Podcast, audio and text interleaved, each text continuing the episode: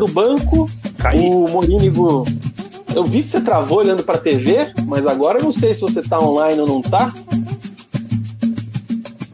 Se Curitiba tivesse vencido, esse jogo estaria com 28, estaria só a 4 de distância.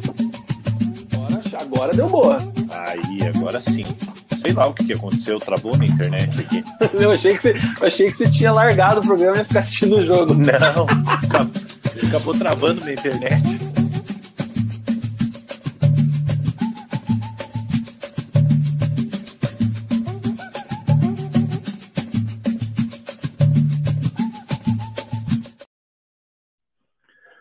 Fala galera! Beleza? Sejam todos bem-vindos. Este é o Resenha de Boteco. Começa agora mais um programa preleção aqui no canal. Hoje é dia 31 de julho de 2023. Julho não acaba nunca. Nesse momento, 20 horas e 2 minutos. 2002, horário de Brasília, para você, resenhete, que é de fora da terrinha. Começa agora o programa Preleção de número 164, hein? Preleção número 164. E eu quero já convidar você a deixar o seu like aqui no nosso programa. Deixa o seu like aqui no nosso vídeo, deixa o seu like aí é, na plataforma que você estiver assistindo, se estiver ouvindo no Spotify depois, tem aí como deixar like, enfim, dá uma moral pra gente. Inscreva-se também no canal caso você não seja inscrito. Se você ouve pelo Spotify, Google e tudo mais, também inscreva-se aí na, na onde dá para se inscrever. E se você é, quer ajudar ainda mais a gente, você pode tornar-se membro do nosso canal. Tem um link aqui na bio do vídeo e o botãozinho aqui tornar-se membro aqui no nosso querido YouTube. E aí você ajuda demais o nosso canal Resenha de Boteco. Comigo sempre ele, Murilo Stringari, o Mugi. E aí, cara? Fala Vina, fala galera, bem-vindos a mais um Resenha de Boteco, preleção número 164, trazendo tudo dessa rodada do Campeonato Brasileiro, né? 17 rodada. O Atlético num jogaço contra o Cruzeiro, empatando em 3 a 3 na Arena da Baixada. Coritiba no Rio de Janeiro perdendo para o líder Botafogo, com polêmicas de arbitragem. É, é, possível um time jogar bem e ser goleado por 4 a 1 A gente vai comentar sobre tudo isso aí no programa. E para isso eu já estou aqui, Vina, tomando a minha Ipa Louca. Já tomei Vou um abrir a minha aqui, aqui, mas antes de, antes de eu abrir, deixa eu mudar o meu fundo de tela aqui para o fundo da nossa querida Way Beer, porque a gente vai abrir. Você já toma antes, né, cara? Eu vou abrir eu já, agora. Antes aqui, do programa, eu já tô tomando aqui, cara. Ai, ai, ai. Abri agora minha Way Beer. Onde está meu copinho? Aquele copinho fica no congelador a semana inteira esperando esse momento. Ah, cara, o meu quebrou, velho. Eu tô muito triste com isso. Você precisa ir lá comprar outro, cara. Simples eu sou muito assim. agressivo para lavar a louça. Ou pede pro, vamos pedir pro Léo, o Léo arruma um copito para você. É... Um brinde a mais, então, a mais um, uma segunda-feira, mais um programa preleção.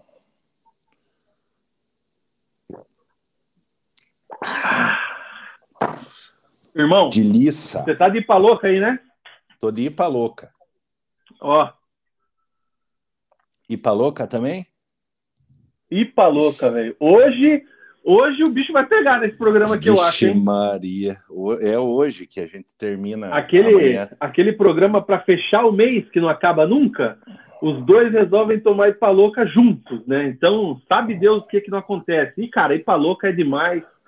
Ela é aquela cerveja, como o nome diz, né? Ipaloca, e aqui, é, no, nos ingredientes aqui, chama atenção Artemisia absinthium, que é alguma coisa relacionada ao absinto, que é aquela bebida que deixa todo mundo doidaço quando, quando toma. Eu tomei quando era jovem e nunca mais, me arrependi.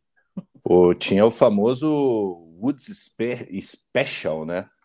Aquele drink, aquele drink na, na Woods que vinha com absinto, com fogo e o, e o caramba. É, aquilo lá se tomava um na hora que você entrava, você dançava o sertanejo, cara, mas parecia que você tinha nascido no interior de Goiás, cara. Celular Ai, é cara, ó, e você que, você que quer tomar uma Whey Beer, assim como eu e o Mug fazemos sempre, entre em contato pelo 99963 99990063 ou então é, entra ali pelo Instagram, Whey Underline Beer, chama lá a galera, dá um... veja lá quais são os preços, os fotos disponíveis.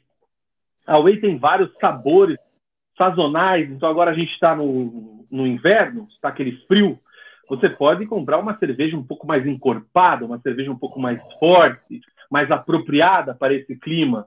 Né? Então, veja lá com o mestre cervejeiro da Whey Beer no 999920063. Ou, caso queira degustar várias e tudo mais, Rua Pérola 331 em Pinhais, no Bar da Fábrica da Whey.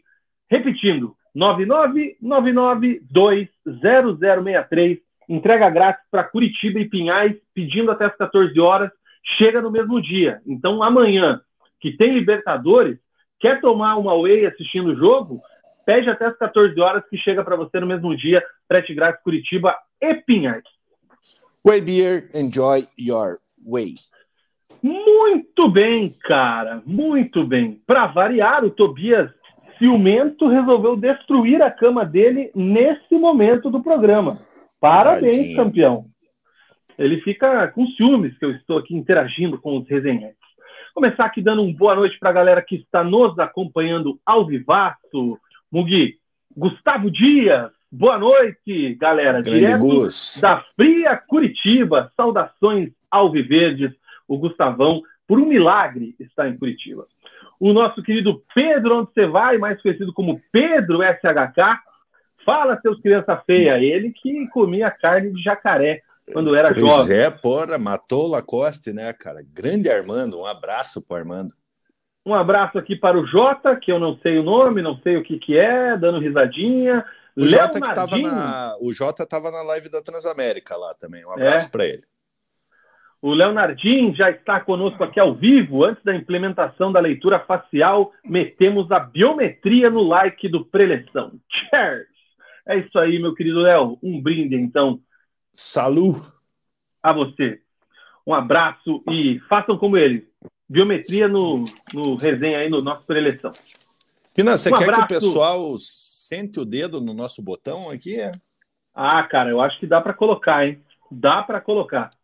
O Lucas Pedro, boa noite, nação rubro-negra. Estamos aí ouvindo vocês comendo uma bela de uma batata frita, assistindo a live da Trete. Tá, mas você está assistindo a live da Trete ou a nossa, Lucas Pedro? Se dividindo entre os dois canais? Que malandrinho você. Lucas Grande Pedro. abraço. Lucas Pedro, que, que tirou foto com, com o D'Alessandro esse final de semana, com o craque argentino, hoje diretor do, do, do Cruzeiro. Um abraço para o Lucas Pedro aí. Quando acabar a live da Tretes, pede para o pessoal vir para cá assistir a gente. O Léo tá falando aqui, ó, que essa essa Artemisia absinthium é o nome científico do absinto. Então é a própria que está é, na composição da Ipaloca, por isso que ela tem esse efeito transformador nas pessoas. Um abraço para a Rafaela Bessa, minha comadre está aqui. Fernandão, fala galera, primeira vez um 4 a 1 prazeroso de se tomar pelos comentários dos amigos coxas. Duelo das duas maiores vacas em cima da árvore no campeonato. Botafogo na liderança e Coxa quatro jogos sem perder. Sem perder. Acidez do Fernando, daqui a pouco falaremos. Um abraço para o Aquiles, meu parceiro goleiraço da CEA, o melhor goleiro da CEA. Como eu queria ter o Aquiles no meu time, irmão. Meu Deus do céu, esse fim de semana me estressei. Só faz gol É, de calcanhar, e um boa né, noite Vina? especial também. Porra, não, Aquiles deita, irmão. Só faz gol de calcanhar é boa. Ai, ai. E um boa noite para o Daniel Loures, nosso parceiro também Grande. Daniel. conosco. Ó, É. gostei do jeito que o do- gostei do jeito que o Daniel veste o Filipinho, cara, sem frescura, na, na malandragem, raiz, Filipinho, Filipinho vida louca. Imagina um moleque vai pro colégio com a touca do Boca, velho. Os caras devem ir, É. Del Boca. É, mas é assim, hooligan. É isso aí, cara. Muito bem, então eu convido você a deixar o seu boa noite aqui, ó. Boa noite também para o Edu Mito, Edu Martins, esperando o bloco do Atlético para dar os seus pitacos. Já vou adiantar aqui para a galera, hein? Coritiba será o bloco inicial, pois jogou por último, e depois vem o bloco do Atlético para a gente trocar aquela ideia, pois tem Cruzeiro no fim de semana, um empate, o um jogo, e o pré-jogo da Libertadores. Então, a gente deixa o bloco do Atlético, tradicionalmente quem joga é, primeiro tem o último bloco, é o caso de hoje.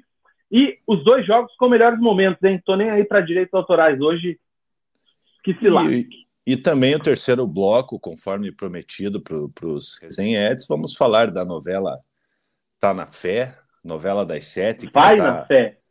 Que vai na Fé, é, que, que está se, se findando, né? É, grande atuação de Cirilo e Mel Maia. É, então vamos, vamos comentar aí essa reta final de, de Vai na Fé. Ai, ai, a novela é boa, essa novelinha é legal, cara. Gosto e recomendo aí. Inclusive, quem não assistiu, assista aí no streaming global. Resenha Fera e Resenha Fraca, começando sempre por Murilo Stringari.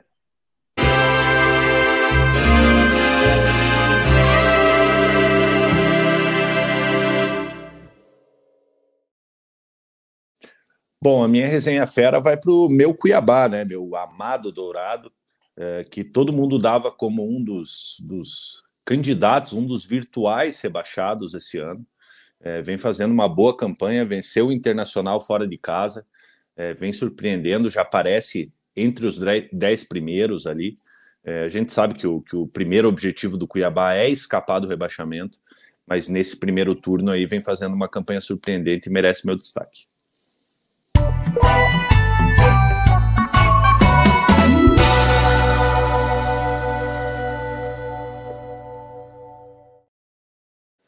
E a minha resenha fraca não poderia deixar de ser diferente, né? Vai para a confusão que aconteceu no, no, no, Flamengo, né? Entre o preparador físico e o Pedro.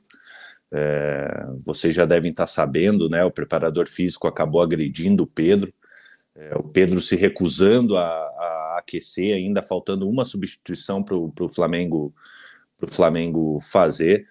Então, assim, é, obviamente que o Pedro errou, é, vai ser punido por isso, a diretoria do Flamengo já falou, mas uma agressão num colega de trabalho aí não se justifica, não foi a primeira vez que esse, que esse preparador físico é, agride alguém de, de, torcida ou outras pessoas envolvidas no, no, no meio do futebol.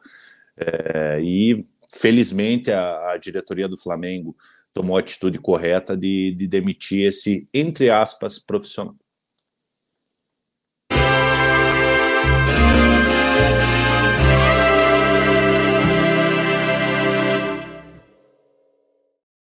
Cara, vou ser simples e sucinto aqui. A minha resenha fera vai para a diretoria do Curitiba, que efetivou o Thiago Kozlowski no comando do Verdão. É, a única pena foi o timing né, da, do anúncio, que foi na coletiva pós uma goleada de quatro é, tomada pelo Verdão, mas falaremos daqui a pouco.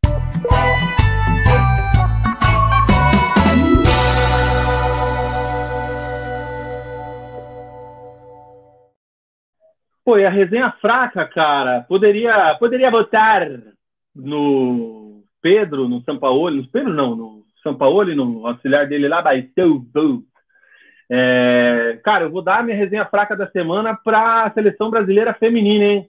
Armaram lá contra a França, não seguraram o empate, não marcaram a zagueirona lá, complicaram a situação e arrisca aí no ano de maior investimento aí de um ciclo de Copa do Mundo da seleção brasileira, as gurias serem eliminadas na primeira fase, hein, cara? Vão precisando ganhar de qualquer jeito da Jamaica na quarta-feira, a nossa seleção brasileira feminina na Copa lá na Nova Zelândia e na Austrália. Mas, cara, não dá para deixar a guria que todo mundo sabe que sobe bem de cabeça sozinha no segundo pau, né? Me desculpe. É... Vou dar para Pia Sandhaj, a minha resenha.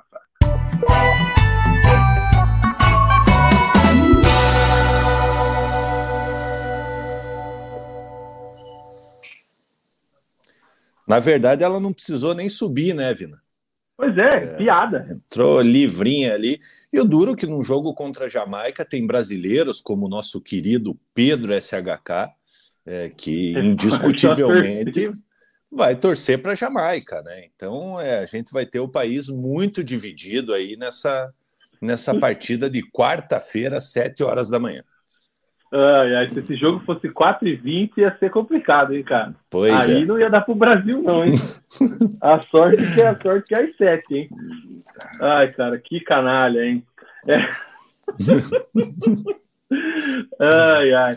É, boa noite para a Carol Borges, está aqui com a gente. Beijo, É, Carolzinha. lembrei, vi a Carol aqui, vi a Carol aqui, lembrei que circulou um site aí de um- uma chapa do Conselho Deliberativo do Paraná aí, a maior piada da história do Brasil, pelo amor de Deus, tá?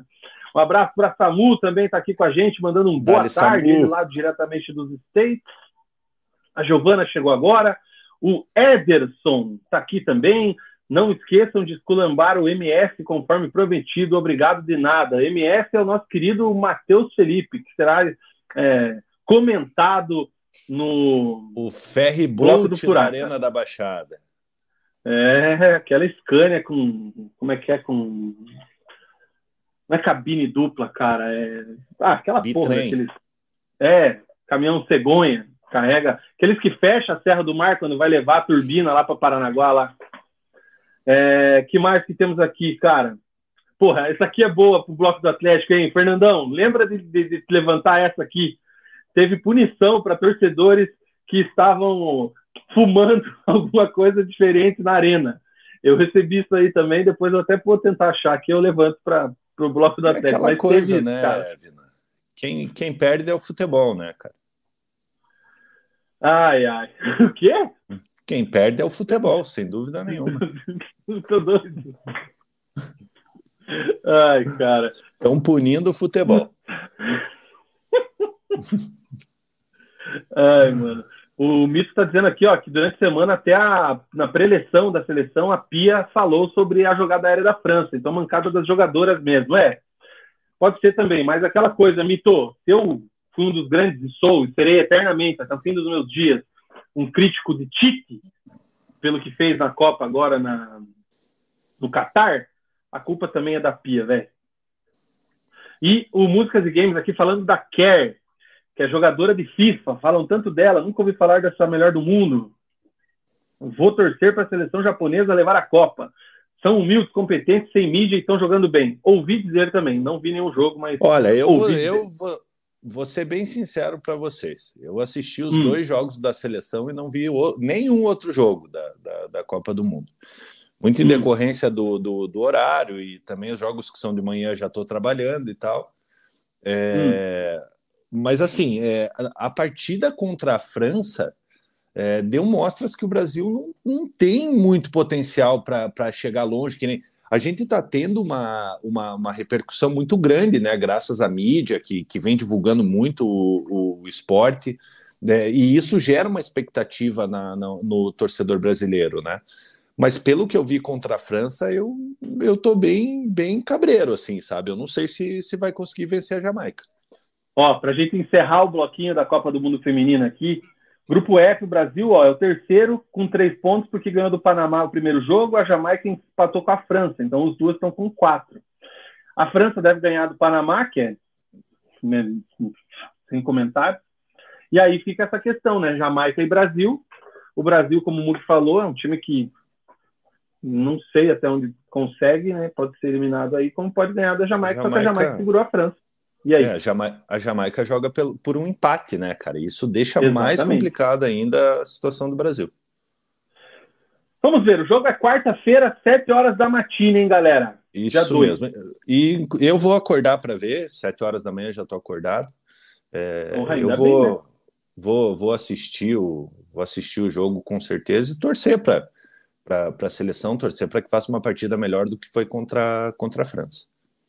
Muito bem. Vamos lá, gurias do Brasil. Vamos ver até onde. Gurizes. Guri... Gurizes. Gurizes. Cara, é, bora lá. Bloco do nosso querido.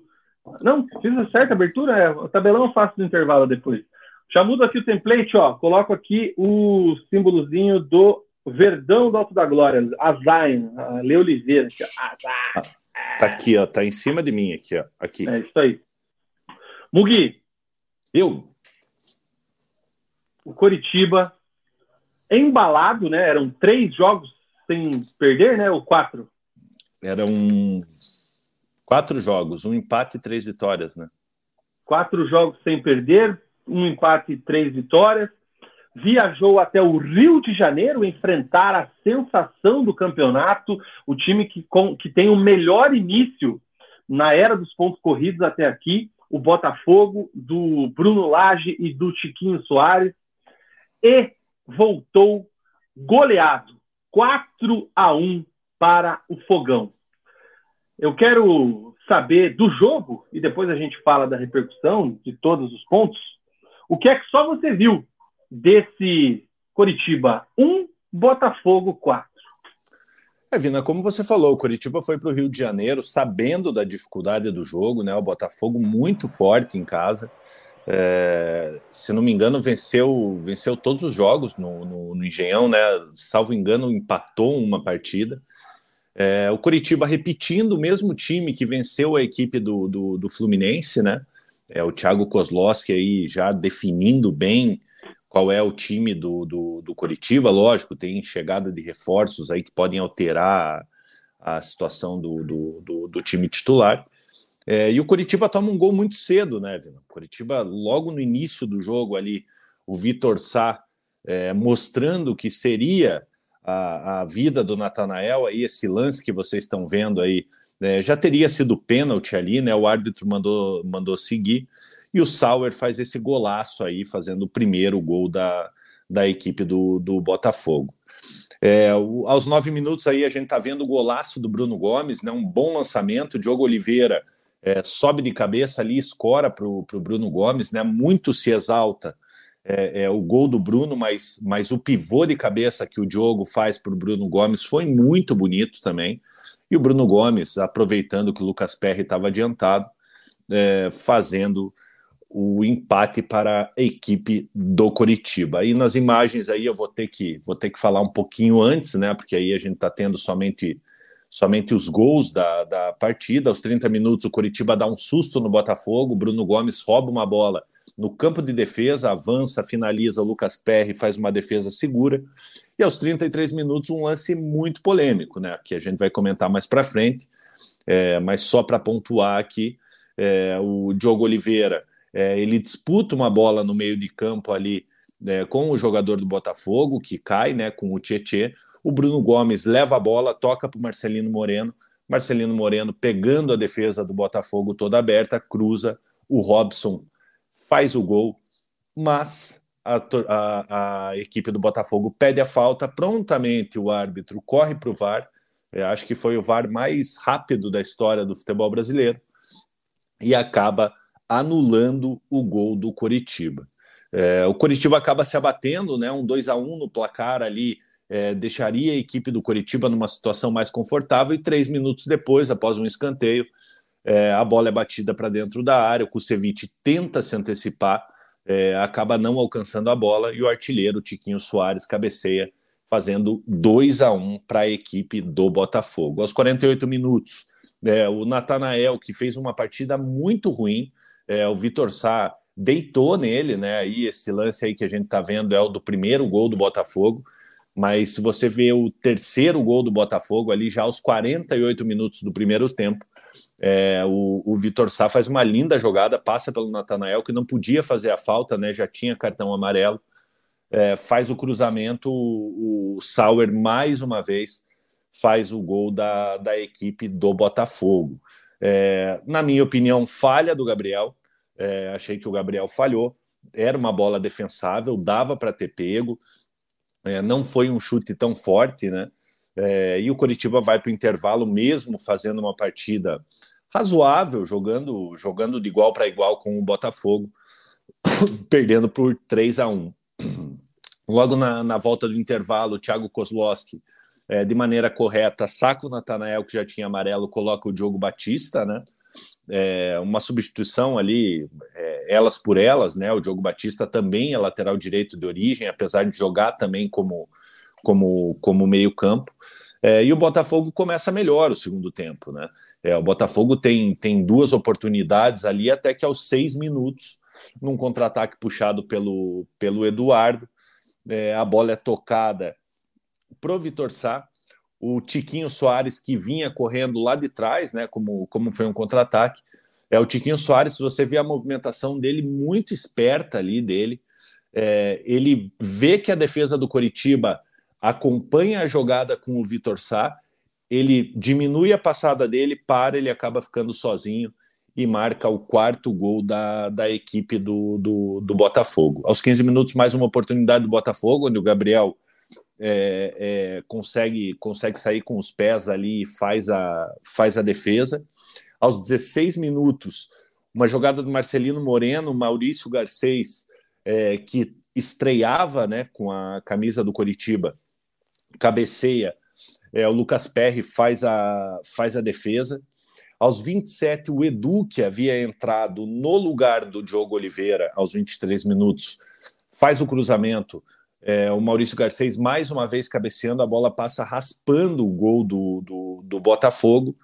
Aos 29, uma oportunidade do Botafogo, né? O Tietê finalizando, o Gabriel fazendo uma, uma excelente defesa de, de, de, mão trocada.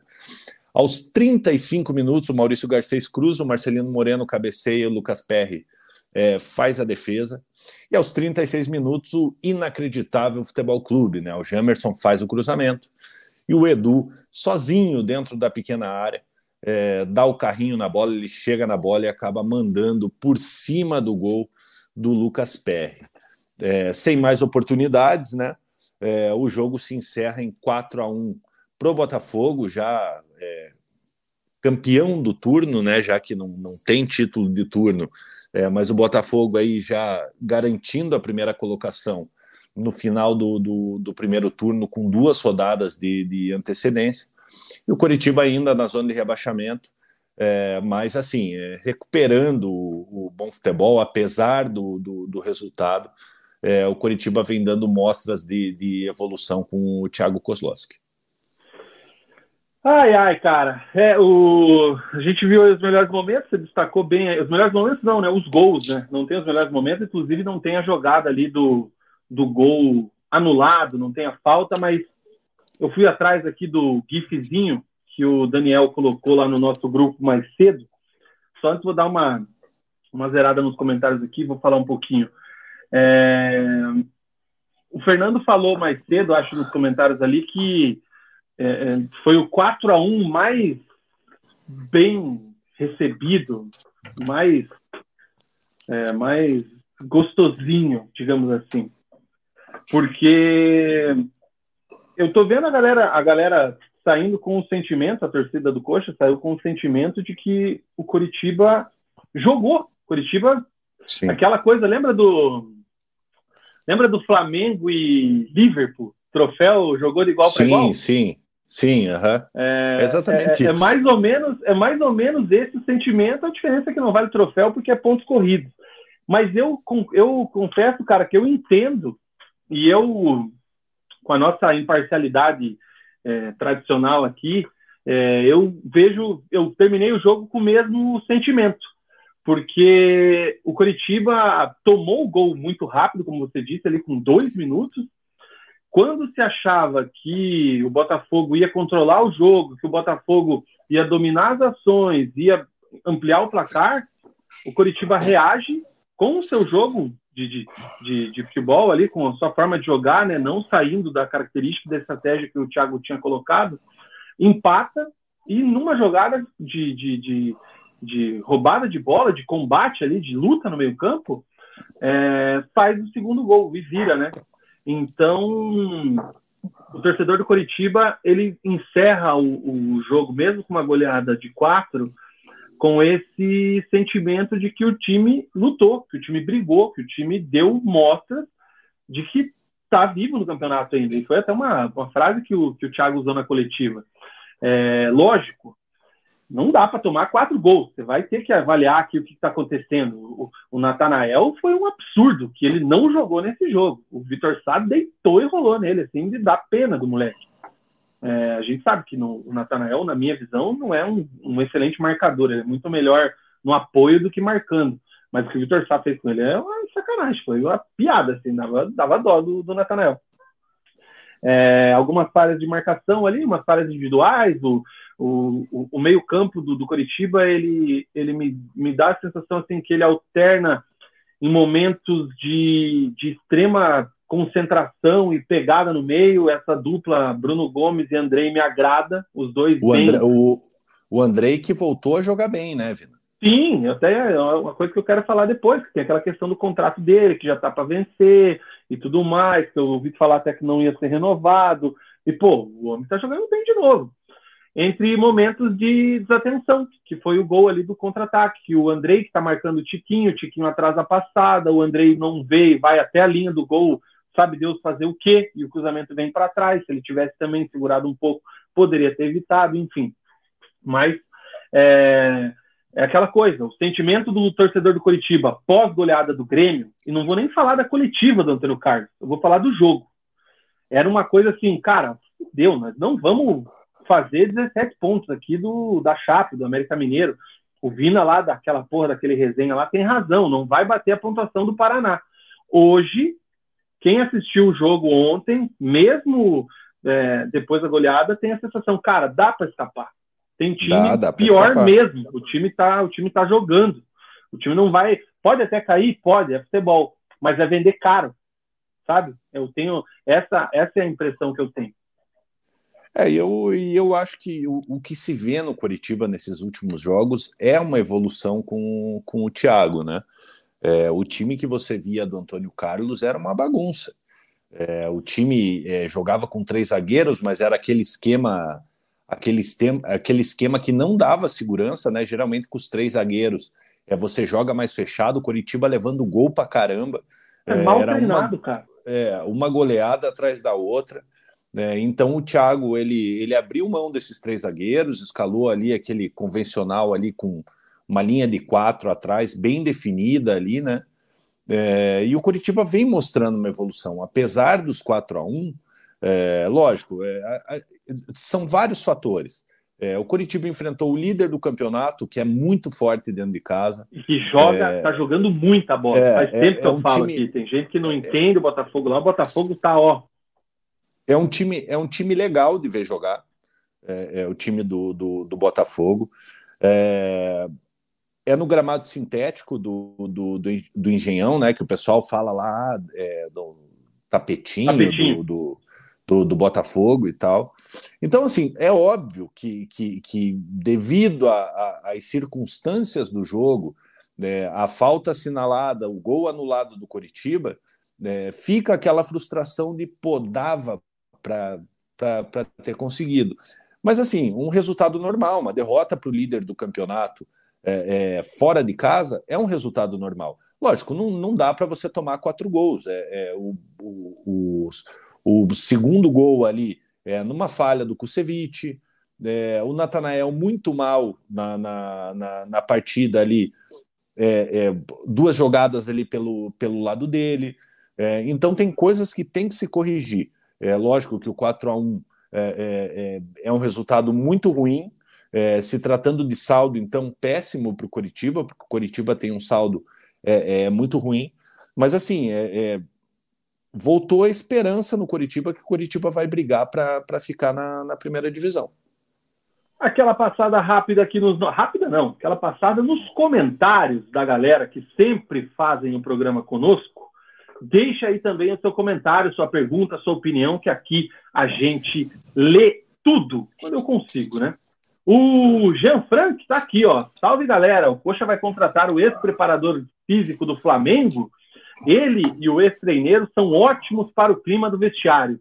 Imagina o Zago com o preparador, o amigo do Sampaoli, hein? Meu Deus. Deus o livre. O Brendo, ele me lembra aqui que o que eu queria falar era bitrem.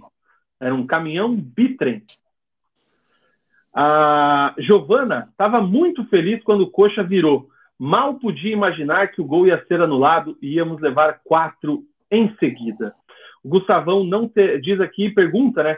Curitiba não terá Robson no domingo. Quem será o substituto? A tendência, a tendência é que seja o, o Maurício Garcês. É, o que o que o Thiago pode, pode fazer também é deslocar o, o Diogo Oliveira é, para as pontas, né? É, e colocar o Pinho como, como centroavante, ou o ai, Edu ai, como, como centroavante. É, ele pode, pode fazer, fazer essa alteração. No segundo tempo, com a entrada do Garcês e do, e do Edu, é, eles se revezaram na, na, na, na centroavância ali. É, ora um ficava aberto pela esquerda e o outro virava centroavante, ora o outro vinha para a esquerda e o outro virava, virava centroavante. Eu acredito que o Thiago deva, deva dar oportunidade para o Maurício Garcês. Acabou de chegar, né, e tal, a característica dele é jogar, jogar aberto como, como ponta e a princípio manter o Diogo Oliveira na, na, na, frente, porque fez um gol contra o Fluminense, deu uma assistência agora contra o Botafogo e merece é a, a, vaga de titular. É, eu sou contra você improvisar o jogador da posição, porque deve e botar o reserva, sempre que você mexe em duas sem precisar, né? Mexe só em uma. Então é mais fácil você improvisar alguém no lugar. E, cara, vou falar, em Robson hoje é titular absoluto, hein? Por enquanto, é, Robson... não, vi, não vi os reforços chegarem, ainda jogarem, né? Mas, assim, os caras que chegarem, esse, o, o vai ter que jogar muito para entrar no lugar do Robson, cara. O, o Robson é sempre importante, né, Vina? O Robson é, como eu sempre falo, é aquele jogador que ele irrita a torcida, porque ele erra bastante também, é, mas ele é aquele jogador decisivo. Se você pegar os números do Robson, é, eu não lembro, assim, é, é os números de cabeça, mas quando o hum. Robson hum. faz gol, ou é para empatar, ou é para colo colocar o Coritiba na, na, na, frente do placar, sabe? É, então é um jogador extremamente importante para o Coritiba. É, tem a saída do Aleph Manga agora, né? Então isso, isso dá mais protagonismo ainda para o Robson. É, a Giovana estava achando que o Coxa ia ganhar, juiz maldito, o Ederson tá aqui, ó. Se aquilo foi falta, minha avó é um som 3 em 1 com duplo deck. Essa só a nossa geração ou os mais antigos pegaram a referência. Eu vou colocar aqui um videozinho do lance uma vez só.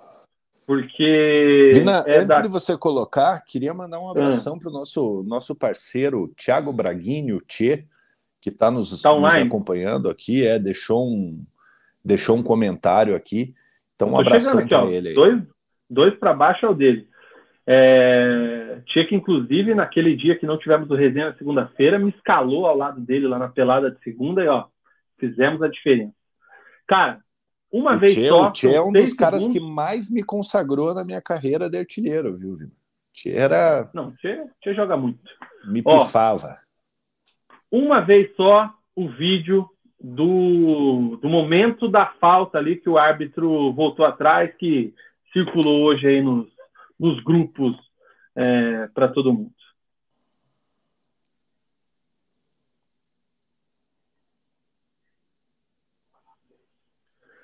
Então, cara, eu coloquei aqui, até a gente não consegue nem comentar durante e tal. É... Na, na, sequência, o Diego Oliveira ele, ele roubou a bola do Tietê e sai o gol do Coritiba. O gol é validado em campo e o VAR é, aciona o árbitro, que vai lá dar uma olhadinha, volta e anula e marca essa falta aí em cima do Tietê. É, as minhas considerações. Foi falta. O Oliveira não encosta em nenhum momento na bola e ele faz a carga nas costas do Tietê. Faltinha de jogo. Tem juiz que dá, tem juiz que não dá. A gente que assiste sempre aí uma Premier League da vida, uma Libertadores aí de vez em quando, vê esse tipo de lance e muitas vezes o árbitro não marca. Aqui, o árbitro marca mais. É... E eu acho que, por contexto do Campeonato Brasileiro, há falta, há carga. Porém, no jogo, o árbitro não estava dando nenhuma dessas faltas. Ele não estava marcando essas faltinhas. Tanto que ele não marcou essa. Aí o VAR interfere e o cara vai ver três, quatro vezes em câmera lenta, nesse ângulo aí que a gente está vendo, que a gente viu, ele vai achar a falta. E aí ele vai marcar. Ou seja, o problema é o critério dos nossos árbitros amadores.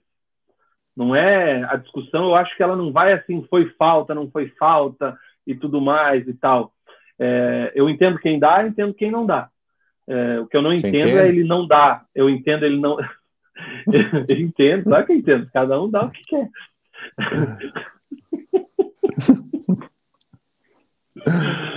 É, o que eu não entendo é o cara que não dá e do nada ele dá a falta. E é, mas o cara tá querendo ser feliz, viu? eu quero deixar a torcida do Botafogo feliz, né?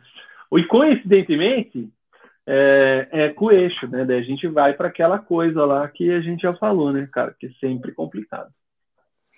E você, o que, achou, Mudo? É, em câmera lenta, é, como, como o Zé está falando aqui, todo lance é falta.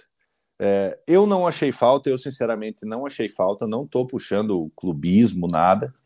É, não achei que foi um lance. É, é um lance interpretativo. É, é, o que me incomoda é que o árbitro estava do lado do lance, ele estava muito perto da jogada. Então ele não teve a, a, a capacidade de marcar a falta ali que estava a dois metros dele de, de distância. É, e o que, que o VAR? É, a decisão de campo ela tem que ser a, primeira, ela tem que ser respeitada.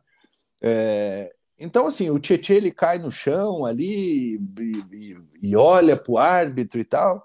É, o Coritiba vai lá e faz o gol. É, e o que me impressionou foi a rapidez do VAR. É, a rapidez para chamar o VAR.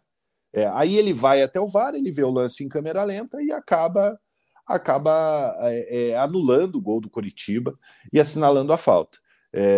Aí entra naquela coisa. Se fosse ao contrário, será que ele anularia? Eu duvido muito. É, cara, é. É aquela coisa que a gente sempre fala aqui do nosso VAR, cara. O nosso VAR é zoado. Se, se você ficar do, olhando em câmera lenta 300 vezes a mesma coisa, você vai achar irregularidade em tudo, irmão. É, é aí que está o problema. Eu deixei uma enquetezinha rápida ali. Eu quero que a galera responda. O que, que vocês acharam? Se foi falta ou não? Se tá certo ou não? Só para a gente sentir a febre aqui da galera. É, mas quem está votando aí, ó, tá dizendo que foi falta, cara. Galera que está votando aqui rapidinho, é, metade, 60% diz que foi falta, 40% que não foi. O problema é o... esse. O critério do cara. O cara é. dá uma falta dessa em um lugar, não dá em outro, não estava dando. Tem que dar, pô. ou não dá. É, e, assim, Vina, é, é, como eu falei, é um lance interpretativo é, foi uma faltinha, como vocês, como vocês falaram. O, o Voaden é o tipo de árbitro que não dá uma falta daquela, por exemplo. É, não era ele que estava apitando, mas, mas vários. O Daronco não dá aquele tipo de falta. É, a maioria dos árbitros não dá aquele, aquele tipo de falta. É, ele estava muito próximo do lance, entendeu? Ele tinha a visão clara do, do, do, do lance, não precisava do auxílio do, do VAR. E como eu falei, cara, a primeira decisão tem que ser a de campo. O VAR não tem que interferir dessa maneira. Entendeu? Uma coisa Sim. é o VAR interferir, interferir num lance de pênalti, é, é, num lance onde o árbitro está encoberto, não conseguiu ver impedimento. A, ver a jogada, o impedimento. Mas nesse lance, com o árbitro do lado da jogada, aí não dá para entender. Aí dá margem para para a torcida do Coritiba, para a diretoria e para os jogadores estarem satisfeitos. E vou falar outra coisa. Bunda mole o árbitro, porque ele podia muito bem falar o seguinte: não, eu achei que foi falta, eu, eu achei que não foi falta, e o jogo segue. Eu vi o lance, eu estava bem posicionado, não foi falta, e segue. Vai lá dar uma olhada, fala: não, não, isso é normal. Mas não, bunda mole. Então é. Aí é. que tá. Esse é o problema. E, e assim, né? Muita gente fala, pô, mas o jogo foi 4 a 1 mas ali mudaria o contexto do jogo. Nossa, totalmente. Entendeu? Não acho que, assim, pô, o Coritiba fazendo 2 a 1 ia garantir a vitória do Coritiba. Não acho, tudo poderia acontecer. O Botafogo poderia virar a partida, é, o Coritiba poderia tomar o um empate, poderia segurar o resultado, mas mudaria o contexto da, da partida. Porque logo na sequência você sai de um 2 a 1 a favor três minutos depois você tem o seu gol anulado e acaba tomando um gol. Aí por incompetência do Coritiba, entendeu? Por uma falha do, do, do Coritiba. Então, em três minutos você está de vencendo o jogo para perdendo o jogo. Entendeu? E isso Sim. mexe com o psicológico do, do time. É. Entendeu? E acabou ali tomando o segundo gol, toma o terceiro no final do, do, do primeiro tempo, aí já foi o boi com a corda, né? É, o que eu coloco aí nesse caso, cara, é o seguinte, que fica a lição, eu acho que é uma missão aí para a comissão técnica, que a gente vai falar daqui a pouco, os nomes e tudo mais, a estimação do Thiago, é, que isso que aconteceu provavelmente vai acontecer mais ao longo do campeonato. O Curitiba não pode se desconcentrar e sentir a anulação do gol da forma que sentiu. Porque a gente tem que lembrar, e daqui a pouco eu vou colocar a classificação, que o Coritiba vai estar brigando aí com o Vasco, vai estar brigando aí com o Santos, América, está brigando. Não, não, mas eu vou falar assim. Atualmente está brigando com o Vasco, com o Santos, provavelmente vai brigar com o Corinthians, é, um Atlético Mineiro, um Inter. Aí que está o problema, entendeu? A partir do momento que você começa a brigar com esses caras, eu não creio nas brujas pero que ela vai, vai. Entendeu? É, é, e aí, se acontece uma coisa desse, dessa contra um Vasco, contra um Santos, você sente o gol dessa forma, já era. Então, a lição que tem que ficar é essa, galera. Beleza, tá certo, tamo junto, o time, o, o clube vai fazer lá o que tem que fazer frente à CBF e tal, mas a nossa parte em campo é o seguinte: anulou o gol, cara, levanta a cabeça e vai jogar. Nós, a gente estava bem no jogo e vamos jogar. Aí o que aconteceu foi que sentiu o gol e virou aí um saco de pancada e o Botafogo, com mérito total, pegou em Caçapou Curitiba. É, Deixa eu dar só mais uma fez uma... comentários rapidinho. Só para a gente concluir esse assunto, Vina, é, hum. o Curitiba fez uma, uma, nota de repúdio né, em relação a esse lance ali, é, se posicionando nas suas redes sociais, no seu site, uma nota oficial, é, questionando a decisão do VAR ali é, falando que vai entrar com uma representação na CBF, mas assim, é aquele tipo de coisa que não adianta nada, já foi. Ah, mas tem que fazer. Não, tem que, tem fazer, fazer barulho. Tem que, tem que, fazer barulho, tem que, tem que incomodar, mas é aquela coisa que acaba não, acaba não mudando muita coisa, né? É, e que fique de alerta aí para os outros árbitros é, terem mais pulso firme e bancar sua decisão ah, dentro é. de campo. Entendeu? Porque assim, com o VAR, com o VAR, pode colocar qualquer um para apitar lá, que o, que o cara vai ficar usando o VAR de, de, de muleta toda hora, não vai errar nunca. Então, fica a reflexão. O Breno está dizendo aqui que ninguém fala do Flamengo quase. Agora com essa treta aí estão falando toda hora do Flamengo. É, quase não falam, né? O Tchê, assaltaram o coxa ontem. Giovana, o gol anulado mexeu com o psicológico dos jogadores. Deu para ver, o time morreu em campo. É, o Fernandão, o PR sempre joga excessivamente adiantado, já tinha quase tomado dois por cobertura contra o Grêmio. Ontem deu certo. Sobre o lance polêmico, achei falta, mas não era para o juiz reapitar pela chamada do VAR. Rodrigo Rocha, salve senhores. Um abraço, Rodrigão. Esse princípio de recuperação do coxa é mais uma prova de que a intensidade e a vontade é o principal fator para formar um time competitivo. O mesmo time outro futebol. Qual o segredo? É, vou falar por mim aqui, Rodrigão, quero que o Mug fale também. O ambiente é, é o segredo para você trabalhar bem em qualquer qualquer qualquer lugar. Isso faz toda a diferença. É, a partir do momento que você tem é, confiança, que você tem crédito, que você tem diálogo, que você tem é, liberdade, liberdade para tocar uma ideia com, com, com, o seu comandante, as coisas acontecem. É, o time do Coritiba não mudou da água para o vinho os nomes, alguns nomes, nada disso, é pouca coisa. Mas o espírito dos caras é outro. É o que eu estava falando ali com um comentário com relação a Andrei e Bruno Gomes. É, eu acho que o Bianchi vai, vai cair, o Fran Sérgio deve jogar ali, né, esse, ao natural. Acho que o Bianchi foi muito acima da média contra o Fluminense. Ontem já achei que ele foi mais dentro da normalidade dele. No jogo anterior ele também tinha ido muito bem contra o América, se não me engano. É, mas, mas eu digo assim pela questão do comprometimento com os jogadores com o jogo. E não é a questão assim de ah, é corpo mole e tal. Lógico, alguns sim, alguns realmente abandonam para derrubar o cara mesmo e acontece. Mas é assim, é, é psicológico do cara. É você lembrar daquele jogo contra o Grêmio, o Bruno Gomes dando sapatada nos caras na frente do, do quarto árbitro, um maluco para ser expulso. E conseguiu. né? Ontem não. Ontem, pô, o bicho correu o jogo inteiro, fez um puta de um golaço. É, faz muita diferença essa questão do ambiente, cara. É, não, tem, não, não, tem segredo, como você perguntou, é questão realmente de ambiente, de tratamento. O jogador é um ser humano. É, o jogador é um ser humano, mas é, o comportamento de jogador varia de, de, de atleta para atleta, né? Tem, tem atleta que, que, que você tratar ele com pressão faz bem para ele, faz ele se faz ele crescer e tem atleta que sob pressão ele, ele acaba murchando. Toca né? de vez. É, então assim, cara, é, é o, o, quem é um bom treinador? É o bom gestor de grupo, que não era o caso do Zago. O Zago expunha todo o elenco, é, o clima lá dentro não era bom. É, os jogadores já não, não queriam mais trabalhar com, com o Zago. Vou te cortar. Posso dar um, um, exemplo aqui que eu acho, que eu imagino que aconteceu. O Natanael ontem foi uma lástima. Né, o Vitor Sá acabou com ele. Eles estão no intervalo, né? Foi.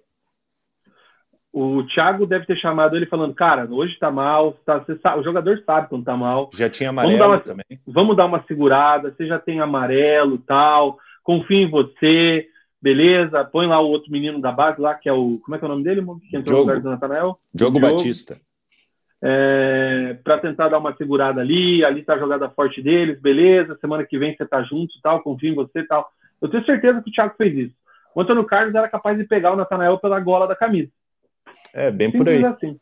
É nessa é linha. bem por aí. É bem por aí. E assim, né, cara, é, o pessoal ali vê um treinador novo, é, um cara que, que, pelo jeito, tem o carinho do, do, do, elenco. Lógico, chegou alguns jogadores, né? O Curitiba reforçou o, o elenco com alguns jogadores. É, o Diogo Oliveira, hoje, que vem sendo titular ali na, na, na última partida, entrou. É, tem o, o, Lucas Barbosa, que chegou do Santos, fez a sua estreia é, agora nessa, nessa partida contra, contra o Botafogo.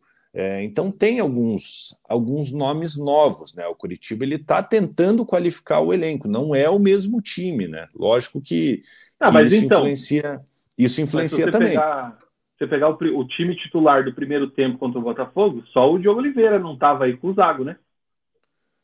O Diogo Oliveira, o time do primeiro tempo, você diz? É, era Gabriel, Natanael, Kusevich, Henrique uh, e Jamerson. É Andrei, é. Bruno Gomes e Bianchi, Marcelino, isso. Robson e Diogo. Isso, isso mesmo. E daí entraram, né? Os reforços que entraram ali, você pega ali o, o, o Edu, o Garcês, o Francésio e o Lucas Barbosa chegaram, chegaram agora, né? Sim. Dos que, dos que entraram ali, só o Diogo Batista, que já está há mais tempo. Eu acho assim. Ah, a, deixa eu. Hum, a primeira, a, o, o, sem dúvida nenhuma, o, o principal fator para a evolução do Coritiba foi a saída do Zago, que eu espero que nunca mais pise no Alto da Glória. É, a Giovana falando que o terceiro que saiu no fim do primeiro tempo foi algo lastimável. Também, se acabasse 2 a 1 um, dava para os jogadores se reestruturar mentalmente, buscar uma reação na segunda etapa. Futebol é um jogo mental também. Rodrigão completa aqui, vestiário ganha jogo ou derruba um time. Boleiro é foda. Se não tiver afim, não tem jogo. Cara, mas é aí verdade. que tá, cara. treinador igual o Zago, cara, mas mesmo que não é boleiro, cara, ele deve ser. Assim, não conheço ele pessoalmente, respeito muito a carreira que ele teve como, como, como jogador, né? É, foi um grande jogador, mas a impressão que eu tenho é que não, não é legal de, de convívio, sabe? Não tem, não tem ambiente, né? É. O Sérgio está mandando um like aqui para gente, mandando, mandando também o Matheus Felipe para aquele lugar. E os coxas parem de chorar para o juiz. Na sequência, eu assisto. Um abraço, Guilherme Sete. Tamo junto, Sete. Gustavão destaca aqui que o Edu veio com 10 quilos acima do peso, no mínimo um saco de carvão ah, o, a mais. O Gustavão tá muito fiscal da balança do, do, do Edu. Toda vez que a gente fala do Edu, ele do, fala que, que era o, o, o medida certa. não? É, medida certa. Lembra do, do Ronaldão? Ronaldão, é. Ronaldo Fenômeno, medida certa, é. mano. Mas, mas assim, é, é, cara, deixa o homem entrar em forma, cara, sabe? É, é um jogador ali que, que nos jogos que entrou mostrou que tem, lógico, longe de ser um jogador técnico, mas é um cara que tem muita disposição. É, e deixa o cara ser gordo, cara. O importante é ele, ele jogar bem e ajudar o Curitiba, cara. É, pouco importa ele, pra mim. Ele, assim. ele sempre foi quadradão, ele não é. É, sempre foi, foi sempre foi, foi forte. O Tia tá dizendo aqui que dos times que estão na parte de baixo acredita que o Coxa esteja jogando o melhor futebol. Sem dúvida. É... A Giovana lembra aqui que o Grêmio, empatando no fim contra o Goiás, salvou o Coxa de se afundar. Eu acabei não vendo esse jogo. O Natanael é raçudo, mas tecnicamente é fraco. É... O Zé chegou agora, boa noite. É... Hoje é um dia especial para a torcida. Foi no 31 de julho que saiu o primeiro Vamos campeão falar. brasileiro fora do eixo. O Mug já já vai falar meio rápido para não se emocionar aqui, vai fazer a sua homenagem. É... O Leandro dá uma zoada aqui, o Coxa não pode ver um tapetinho que treme. Não tremeu, hein, Leandrão? O Coxa jogou, troféu jogou de igual para igual. É... O L.A. Abreu, Mugi, qual o aproveitamento para o Coxa se salvar? Acho que já era. Tem que fazer Não, 45 é- ainda esse ano, não? Eu acho que menos esse ano, Vina. É, assim, é, é, essa, essa boa pontuação que o Coritiba teve nessas, nessas últimas rodadas é, colocam o Coritiba com 30% ainda de chances de, de rebaixamento. É um número alto, o Coritiba ainda está dentro da zona de rebaixamento. É, o importante é estar na briga. É, o importante é você estar ali, sabe, sempre próximo do primeiro para uma hora você conseguir uma hora você conseguir sair, entendeu? É, então, então, assim, a situação ainda, é- a, a situação ainda é delicada, mas né, o Curitiba pelo menos está brigando. É, Aqui o Tietchan falando que o Mug é o maior artilheiro da história da Golden e que Isso no é lado verdade, é tinha que-. Aí. Tinha que ter uma. Já falei. Tietchan, pro- eu falei, eu falei Tietchan, né? Eu já falei pro Tchê, cara, eles têm que, têm que angariar fundos lá para construir uma, uma estátua minha atrás do gol lá, cara. É... Foi no lugar daquela pista de skate lá, né? Não, a pista de skate tem que manter. Sou a favor do, do skateboard. Ai, ai. É, a galera falando aqui, ó, o Fernando falando que nessa o Coxa foi prejudicado, mas quando foi beneficiado contra o Goiás, o América ficou pianinho. A real é que os clubes e torcedores só se incomodam quando, quando é contra si. Nesse caso, a banca paga e recebe. É, que mais, cara? A galera falando da, da, da falta. É, o Ederson aqui, ó, a mão nas costas não é suficiente para derrubar. Se isso acontece dentro da área, ninguém daria pênalti. Gustavão fala que ano passado o Coxa teve um gol mal anulado do Bruno Gomes e o VAR não interferiu. É, o Zé diz que o VAR institucionalizou o roubo. É, o Abreu, o lance de jogo, a intensidade é muito importante. Câmera lenta até Cafuné parece falta. Esse lance não é falta nunca, absurdo. A Giovana também disse que o Coxa pode vencer sim o Bragantino, mas vai ser difícil. Eles têm um timaço, até bateram no Atlético. Conceição Furlan chegou agora, boa noite, estava na live da Grande Trek. Conceição. Daqui a pouco o bloco do Atlético, hein? É isso aí. É, a Giovana também aqui falando que o Thiago tem que ser o técnico fixo, melhor que o Zago. É, que o Wesley, aí não sei, né, Giovana? Calma, calma, calma, calma. É, grande muletinha, salve, salve, Vini Muga. Grande muleta. boleta. Vi ele na semana passada. Estamos armando alguma para o jogo da Libertadores, para o jogo da volta, hein? Vamos ver se a gente faz alguma aqui para os nossos resenhetes. Patrocínio da Mecânica Molesta. Fiquem Aí atentos. sim, hein? O mito, o Edu está dizendo que se o Coxa mantiver a intensidade do jogo que fez contra o Fluminense, tem chance de escapar. Sem dúvida. É, O Jota tá dando uma risada aqui do Coxa e do Paraná ao mesmo tempo. É, Que mais, cara? Que a galera se zoando no chat. Músicas e games. Santos, acho que não cai. E se cair, é perigoso uma virada de mesa. Vasco e América já era. Vai ficar mesmo entre Goiás, Bahia e Coxa. O que acho só é que o Santos não cai. Eu acho que se o Santos entra na ZR, não sai mais. E Cara, uma coisa eu- que me preocupa, só rapidinho, o que você falou agora há pouco, tá esse clima de positividade na torcida do Coxa, nas entrevistas do elenco, do treinador e tudo mais, mas você frisou uma coisa que tem que ser sempre lembrado, Curitiba ainda está na ZR. O Curitiba Sim. precisa sair da zona de rebaixamento o quanto antes para poder jogar com um pouco mais de tranquilidade. Porque se não fica nessa, pô, estamos jogando igual para igual, estamos jogando bem, estamos jogando bem, mas dá uma tropeçada e não sai da zona, daqui a pouco fica tarde. É verdade. Muito bem, do jogo matamos, quer falar mais alguma coisa não? Não, do jogo matamos é só... Eu quero falar uma coisa do jogo que eu esqueci. É. Marcelino Moreno. Enfim, acho que chegou, hein? Vem jogando Mesma bem, coisa que a gente bem. falou agora há pouco. Treinador da confiança, treinador dá moral pro cara, é... e ele tá jogando bem. Dava para ver já que tecnicamente era diferenciado no, no tratar com a bola, mas agora está conseguindo ser um pouco mais efetivo, então fica aqui o meu registro. É, vem jogando bem tanto aberto como, como centralizado, né? Então, finalmente aí se adaptando ao, ao futebol brasileiro. É claro que a evolução do time é, é, faz com que, com que ele evolua também, né? É, então é um, é um fator, fator positivo aí para o Coritiba. Venha com as notícias para a gente encerrar o bloco do Verdão. Mug daqui a pouco ir para o bloco do Atlético. Vina, vamos lá, sapidinhas do Verdão. Bruno Viana, contratação mais cara da história do, do, do Curitiba, né? 8 milhões de reais, não sei aonde estavam com a cabeça. Foi emprestado para o Al Hazmi, da Arábia Saudita, até junho de 2024. Tem contrato com o Curitiba até dezembro de 2025. E o Curitiba torce para que no final do vínculo esse time árabe compre o jogador. Vai marcar diria... o Cristiano Ronaldo?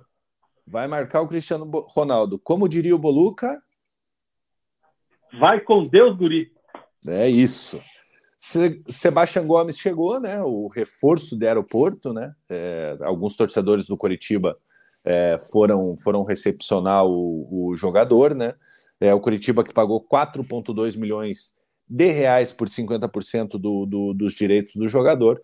Chega aí, espera a regularização para poder ser utilizado pelo Coritiba. O Lucas Barbosa, que já fez a estreia agora é, contra, o, contra o Botafogo, né, chegou no meio da semana, é, vindo por empréstimo da equipe do Santos, o, o, Lucas Barbosa, que pintou na Copa São Paulo há uns dois anos atrás, acompanhei ele até na Copa São Paulo, foi muito bem, é, chegando por empréstimo ao Coritiba até o final do ano, com opção de, opção de compra, esse ano ele fez 22 jogos e 3 gols pela, pela equipe do Santos. No total, 65 jogos, 7 gols e 4 assistências. Ele foi afastado pelo, pelo Paulo Turra, né? É, o Turra que chegou lá fazendo uma, uma grande limpeza. É, é, um jogador canhoto, é, que ele pode jogar. Ele foi anunciado como atacante, mas ele pode jogar como ponta, até como um segundo volante. Ele, ele, ele pode, pode jogar, um jogador muito alto, 1,93m de, de, de altura, então já foi utilizado nessa partida contra o Botafogo, mais um reforço para a equipe do Coritiba. O Anderson Jesus, zagueiro que o Coritiba tenta desde o início do, do, do ano, né? É, que é do Vizela de, de, de Portugal. É, o Coritiba oferecendo aí 800 mil euros pela, pela contratação do jogador o que dá mais ou menos 4 milhões de, de reais. O Anderson, que, que teve um certo destaque no América antes de ir para para fora do país, né? Tá no Vizela de, de Portugal, tem um contrato lá ainda. É, o Curitiba aí espera fechar com o jogador é, é, antes de fechar essa, essa janela, né? Um reforço aí que, que já vem faz tempo já que o Curitiba está querendo desde janeiro. Por outro lado, Manga saindo, né? É, o Curitiba vendo a oportunidade aí de, de, emprestar um Manga, talvez fazer um dinheiro, né? Foi emprestado para o Pafos do Chipre, contrato até a metade do ano que vem, um ano de, de, de empréstimo, né? Contrato até junho de, de 2024. O Manga que tem contrato com o Curitiba até o final de 2024. É, então, assim, Vina, é, é 300 mil pelo, pelo empréstimo, né? 300 mil euros pelo empréstimo, 1,7 milhões de reais mais ou menos, é, por esse empréstimo de um ano, é, com um valor fixado em 800 mil euros também, é, é no passe, é, no final do vínculo. É, daí a opção do clube, né, do, do, do PAFO, se vai, se vai comprar ou não. Só que tem um porém. Hum. O PAFOS do chifre, do chifre não, né, do, do, do Chipre, é, Ei, paluca! é, o Pafos ele, ele fez, é, colocou numa das cláusulas é, que se o Manga for punido e não puder atuar, é, o Coritiba não receberá nada pelo empréstimo. É, o hum. Pafos não paga, entendeu? É, então, assim, é, lógico, eu acho que o Manga tinha que ser punido, é, inclusive internacionalmente, eu acho que esses jogadores merecem punições, né? Porque porque pô, fazem as coisas aqui no Brasil, daí fica tudo muito fácil, é, é, vai embora e tá tudo certo. Tem é, gente... lá no Chipre também, né? Então, é, e a gente sabe que, que vão pedir né, para a FIFA analisar os casos, né, para se estender essas suspensões é, é, para outros países, né? Então vamos ver o que, que vai acontecer, cara. É, é, o manga, sem dúvida nenhuma, é, é, o post, pelas postzinho dele de despedida foi é, ele até falou de, de amor e, e, não sei o quê. É, é. Enfim, Vina, lógico que eu, como torcedor do Curitiba, é, eu acho que, que, que, é bom né, o Curitiba receber esse valor é, é, pelo, pelo empréstimo do jogador. E não teria mais clima para ficar aqui, né, Vina? É, os torcedores adversários até estavam cobrando a, a, diretoria do, do, do Curitiba, porque os outros times é, afastaram os jogadores. Nenhum time tinha o seu principal jogador envolvido, né? O Coritiba, infelizmente, seu principal jogador envolvido num, num, num escândalo desse. É, então o Manga já não pertence mais ao, ao elenco do Coritiba. Ai, ai, hein, seu Manga? Foi que foi. Leonardinho, Vina, olha só, Moreno ganhou confiança da comissão e está jogando bola. Já no Água Verde, o Terans, a diretoria ainda emenda uma venda. Aí eu acho que também tem o jogador não querer mais, Léo. Acho que o Terans já estava de saco cheio já por tudo que rolou. É... Tá rolando um debate aqui sobre a pontuação para escapar. Né? O L. Abreu, se o Coxa ganhasse todos os jogos em casa, faria 30 pontos. Tem 14 e vai para 44. Mesmo com uma campanha absurda, não atingiria os 45. 44 escapa esse ano. É, né? O Vasco está jogando com... muito embaixo lá, né? É, eu acredito que esse ano aí, com 42, 43, você, você escape.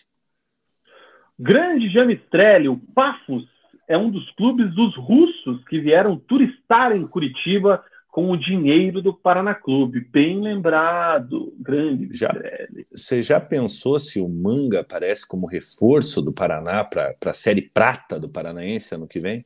Cara, o, o, bom é que as bets da Série Prata são muito mais reduzidas justamente para evitar esse tipo de situação. Sim. Faz sentido.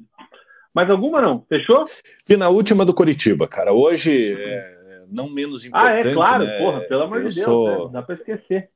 Eu sou um cara que eu sou um crítico de viver do passado, vocês sabem bem, critico é, a, todas as homenagens é, repetitivas de fita azul e o caramba, é, mas Camisa esse tem que ser, é, esse tem que ser enaltecido. É, hoje, 31 de julho, faz 38 anos que o Curitiba se sagrou campeão brasileiro após vencer a equipe do Bangu nos pênaltis, né, no Maracanã. Uma campanha onde o Curitiba teve 12 vitórias, 7 empates, 10 derrotas.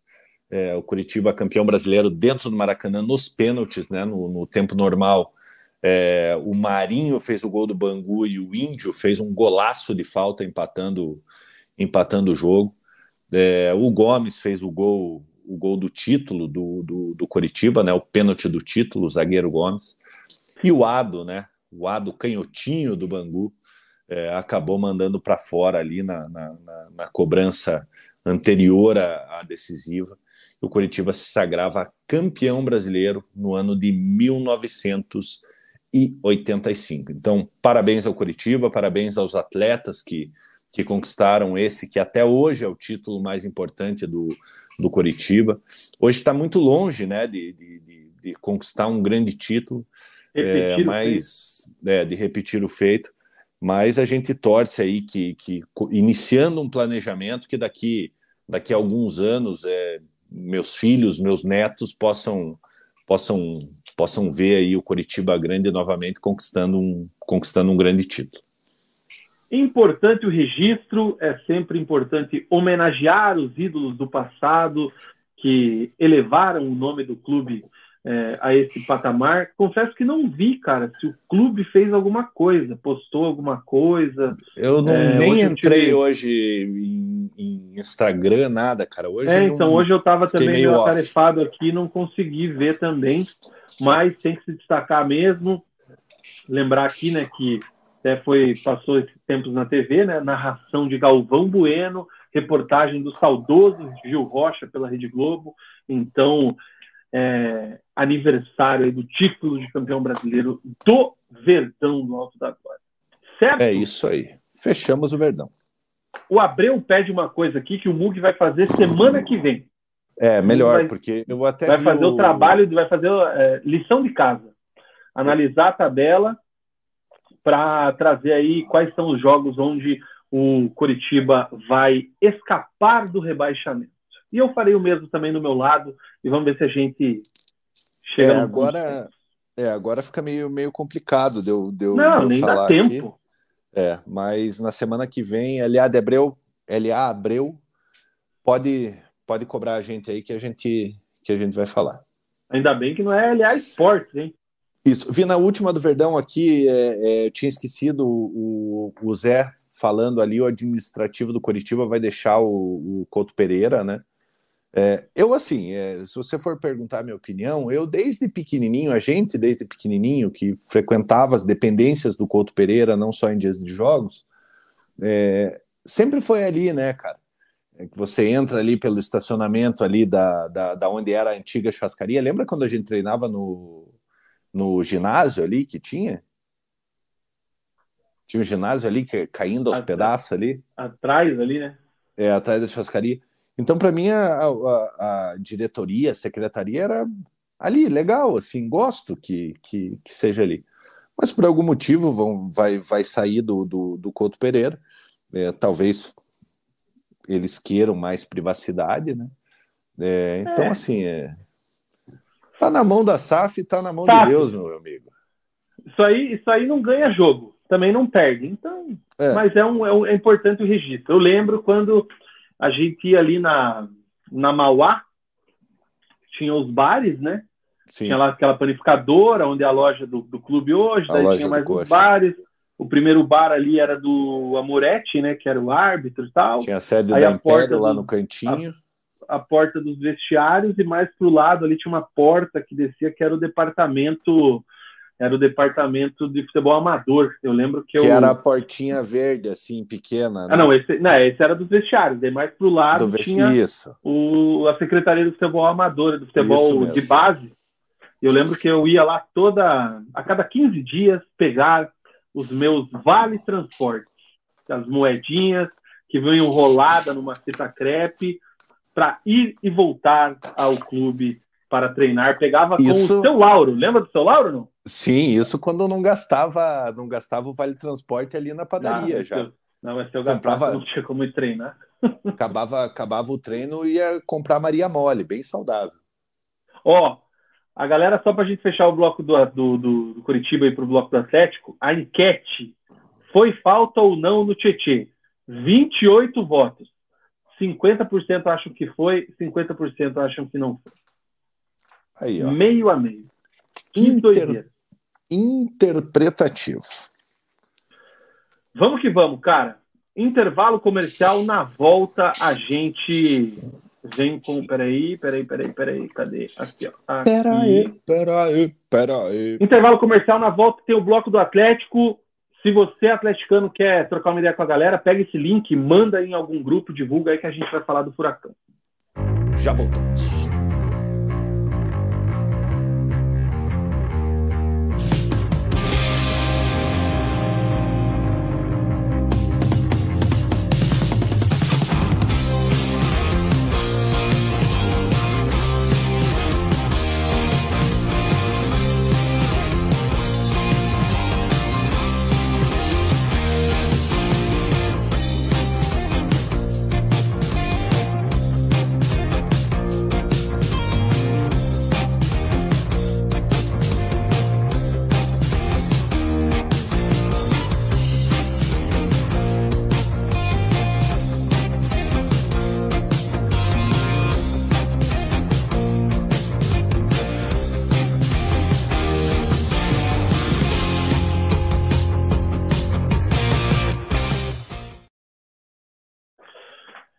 Aí, Way Beer, hein? 999920063, 999920063. Se você quer tomar IPA louca, que é aí essa da propaganda que a gente passou agora, e é que estamos tomando aqui, e que eu já estou terminando o Growler, entre em contato pelo WhatsApp 99992 0063 ou Instagram Way Underline Beer. Pedido até as 14 horas, Curitiba e Pinhais são entregues no mesmo dia e tem frete grátis. Então, se você quer assistir o jogo do Furaca amanhã tomando uma belíssima Way Beer, tá aí a dica, hein? Ou então, visite o Bar da Fábrica, Rua Pérola 331, em Pinhais.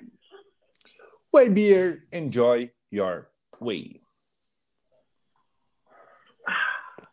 E Palouca é fera. Eu gosto. E Paluca é maluquice, meu amigo. Além do, além do, do efeito, ela, ela é gostosa. Ela tem um amargor. Ela tem aqui aquele IBU que o Léo me ensinou, que é o índice de amargor de 61. É, ela tem um gostinho de vou ficar bêbado. Cara, você imagina, nossa, não quero nem pensar. São umas três dessa aqui na night, você sai. Ah, não, você tá louco. Aí você, você dá cambalhota, cambalhota pelado, cara. é, meu amigo. Ai, ai, a Giovana tá pedindo uma linha sem álcool aqui, ó. E a Whey Soda? Fica a dica aí, mas eu acho que não vai sair, não, Giovana. Sinto muito. Vamos ver se a gente acha aí um, um patrocínio de alguma bebida para menores aí. A Giovana. É, vamos, vamos, atrás da Cine, da Tampico. A Giovana que é guerreira, viu, cara? Porque o que ela aguenta naquela live da Transamérica ali, cara. Cara, olha, verdade. Tem que, tem que tirar o chapéu. Os caras pegam no pé dela ali no, no, no, no chatzinho da, do Transamérica Sports. Do Papo de Crack, nunca vi se, se ela participou é, ou não, cara. Papo de crack eu não consigo ver, cara, porque é bem na hora do, do, do almoço ali no, no trampo, né? Então fica complicado. É isso aí, cara. É... Bora lá. Bloco Tabelão? Do... Tabelão, boa. Você me lembrou muito bem. Parabéns, cara. Muito obrigado. Ó. Tá na rente. Tá. Décima sétima rodada. Começou. Ai! Cotovelada no armário. Fluminense 1, Santos 0. O Cuiabá, do Deivinho, venceu o Inter no Beira Rio, 2 a 1 3 a 3 Atlético e Cruzeiro será pauta do próximo bloco. Corinthians 3 a 1 no Vasco, lá na Neoquímica Arena. É, o Timão afundando ainda mais o Vasco. O Red Bull venceu o Fortaleza lá no Castelão por 3 a 0. E o jogo da polêmica da, do fim de semana aí, o jogo da treta, da pancadaria, o Flamengo venceu o Atlético Mineiro de Luiz Felipe Scolari, que ainda não ganhou nenhuma, por 2 a 1 No domingo, um São Paulo 0, Bahia 0, que eu nem sabia que estava rolando nesse momento. Botafogo 4, Curitiba 1, falamos bastante agora há pouco. Ontem à tarde também tivemos Palmeiras 4, América Mineiro 1, lá no Independência. E no final da noite, o, no final da tarde, Goiás 1, Grêmio 1. Classificação de momento, Botafogo líder isoladíssimo, 43 pontos, o Flamengo é o segundo com 31, mesma pontuação do Palmeiras. O Grêmio é o quarto com 30. O Fluminense é o quinto, 28. O Bragantino é o sexto também com 28. Fecham o G6. O Atlético é o sétimo com 27, bem embolado do segundo para baixo. Aí você vai descendo e vai descendo e vai descendo lá na zona de rebaixamento. Eu vou começar com o Goiás, que é o primeiro time fora dela, com 16. É a pontuação do Esmeraldino. O Bahia tem 15, é o 17. Coritiba é o 18, tem 14. Quatro pontos acima do vice-lanterna América Mineiro, que tem 10. E o Vasco tem 9 pontos, é o lanterninha da competição. Próxima rodada de Campeonato Brasileiro. Tem o Atlético no sábado, indo até a Vila Belmiro, contra o Santos, e o Coritiba recebendo no Couto Pereira no domingo o Red Bull Bragantino às 18h30. Porra, desliguei meu, meu ring light aqui, cara. Peraí. Muito bem. Aí. É isso aí. Eu queria falar uma coisa do Daverson. Ele Pode falou falar. que tem muita gente torcendo contra o Cuiabá. Que tá todo mundo contra tudo e contra todos. O Cuiabá vai fazendo uma excelente campanha e vai mesmo, É, tá é- em nono colocado com 25 pontos. Mas quem que torce contra o Cuiabá, cara? Ninguém tá nem aí pro Cuiabá, mano. Não, eu tô, eu torço pro Cuiabá. Não, ninguém tá nem aí, tipo, ninguém quer que o Cuiabá vá mal. A galera gosta do Cuiabá. Quem que vai ter alguma coisa contra o Cuiabá? Não, ele é, ele é muito maluco, cara. Na, na, na outra rodada, cara, foi contra quem? Não lembro contra quem que foi. Que ele foi bater o pênalti dele, passa pela bola. O São ele Paulo. É, contra o São Paulo. Ele é meio, meio maluco, né, cara? Não, totalmente, maluco. Se esse cara jogasse nos anos 90, ia ser engraçado. Mano. Não, ele ele é faz muito essas louco. coisas que ele faz hoje, imagine nos anos 90. Tá louco. Ai, ai. É, o Michele pergunta se tem alguém que tira o primeiro, o primeiro lugar do Botafogo. Eu acho que não, cara. Acho que só uma catástrofe. Muito difícil. Muito difícil, abriu muito, muitos pontos de vantagem, né? É, o Botafogo pode terminar o turno com 49 pontos, cara. É uma pontuação altíssima para um, pra um, um, um turno, né? Em 19 jogos aí. O Botafogo com 14 vitórias já. É, é, um número baixo de, de, de empates, né? É, são dois empates só, se não se não estou enganado. É, uma derrota, então, assim, cara, é, lógico, a gente sempre desconfia do Botafogo, né? É, a gente já viu acontecer em 2008, é, onde o Grêmio terminou o turno aí numa, com uma diferença de 11 pontos, se não me engano, do São Paulo, e o São Paulo foi lá e conseguiu ser campeão brasileiro. É, mas pelo que vem jogando o Botafogo aí, é complicado alguém chegar. A Giovana tá dizendo que quando tá fazendo papo de craque, ela tá na escola, por isso que ela não vê. Que loucura, né, cara? Eu tô desconfiado que a Giovana e o Brendo são a mesma pessoa, cara. Não é, cara. O, o nosso querido João Schroeder, o Johnny, tá aqui dizendo que a IPA Louca é sensacional. Concordo. É, vamos lá, vamos lá, vamos lá. Bora Já de tá falando jogo. aqui, né? Ainda mais com a crise do Pedro no Flamengo, tia Leila no, com o avião sem reforço do Palmeiras. Ah, outra coisa, estava falando dos reforços do Curitiba. É, a janela fecha quarta-feira, tá? Então os times têm que se Isso agilizar aí para contratar. Tem até quarta-feira. O, achei o comentário do Rafael Tavares muito legal. Eu não gosto do Cuiabá. Time do agro, torço contra. Putz, cara. O grande Rafael, um abração pro, pro, pro Rafael, é, que é lá do, do, do, do pessoal agora do. Agora eu esqueci do, do nome do, do, do lugar. Mas um abração pro, pro, pro, pro Rafael aí. Não, ele faz o. Ele, ele consagra, consagra a ayahuasca. É, então, um, abra, Ah, um tá. abração Você para ele. o nome da, do, do, do estabelecimento. Recanto Cobra Coral, isso mesmo. Descanso, Cobra Coral. Muito bem. É... é isso aí, cara. Vamos mudar o template e falar do Furacão, o Atlético, o rubro-negro da Arena, da Baixada, da Liga Arena. É... O Atlético recebeu no sábado, lá na Liga Arena, o Cruzeiro, e num primeiro tempo que praticamente não entrou em campo, no segundo tempo que resolveu jogar bola, um empate de 3 a 3 com o time mineiro. Eu quero saber, Mug, o que é que só você viu de Atlético 3, Cruzeiro 3? Vina, antes de eu falar o que só eu vi, eu vou inverter e vou, vou te fazer uma pergunta. Hum. Porque já o, o Lucas Pedro ele já mandou umas oito vezes a pergunta aqui. E eu quero saber, Vina, como é que foi assistir o jogo na Baixada? Você comeu bem, Vina? Cadê a pergunta do Lucas Pedro aqui? Vamos lá. Cadê, cadê, cadê? Pelo jeito, você gostou de assistir o jogo na Arena. Comeu muito bem na Arena.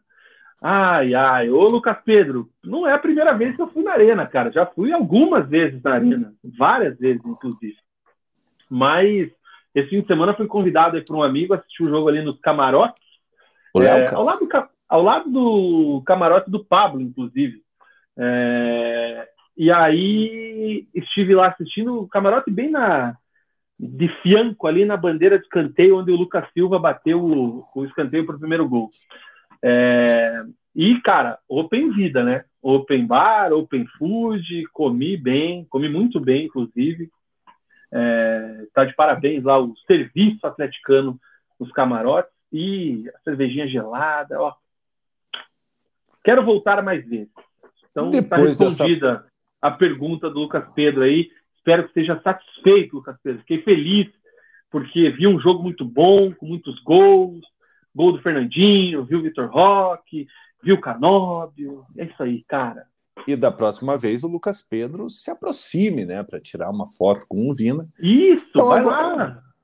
Então agora vamos lá, né? Comente. Que é que como é que viu? você fala? O que, que só eu vi? Bom, Vina, vamos falar do jogo, né? É, o Atlético enfrentando o Cruzeiro na, na Arena da Baixada. É, de olho no jogo contra o Bolívar pela, pela Libertadores, está com som isso. É, de olho no, no, no, jogo contra o Bolívar, o Wesley é, resolveu poupar alguns jogadores, né? Como o Fernandinho, é, é, o, o Eric, o Kelvin.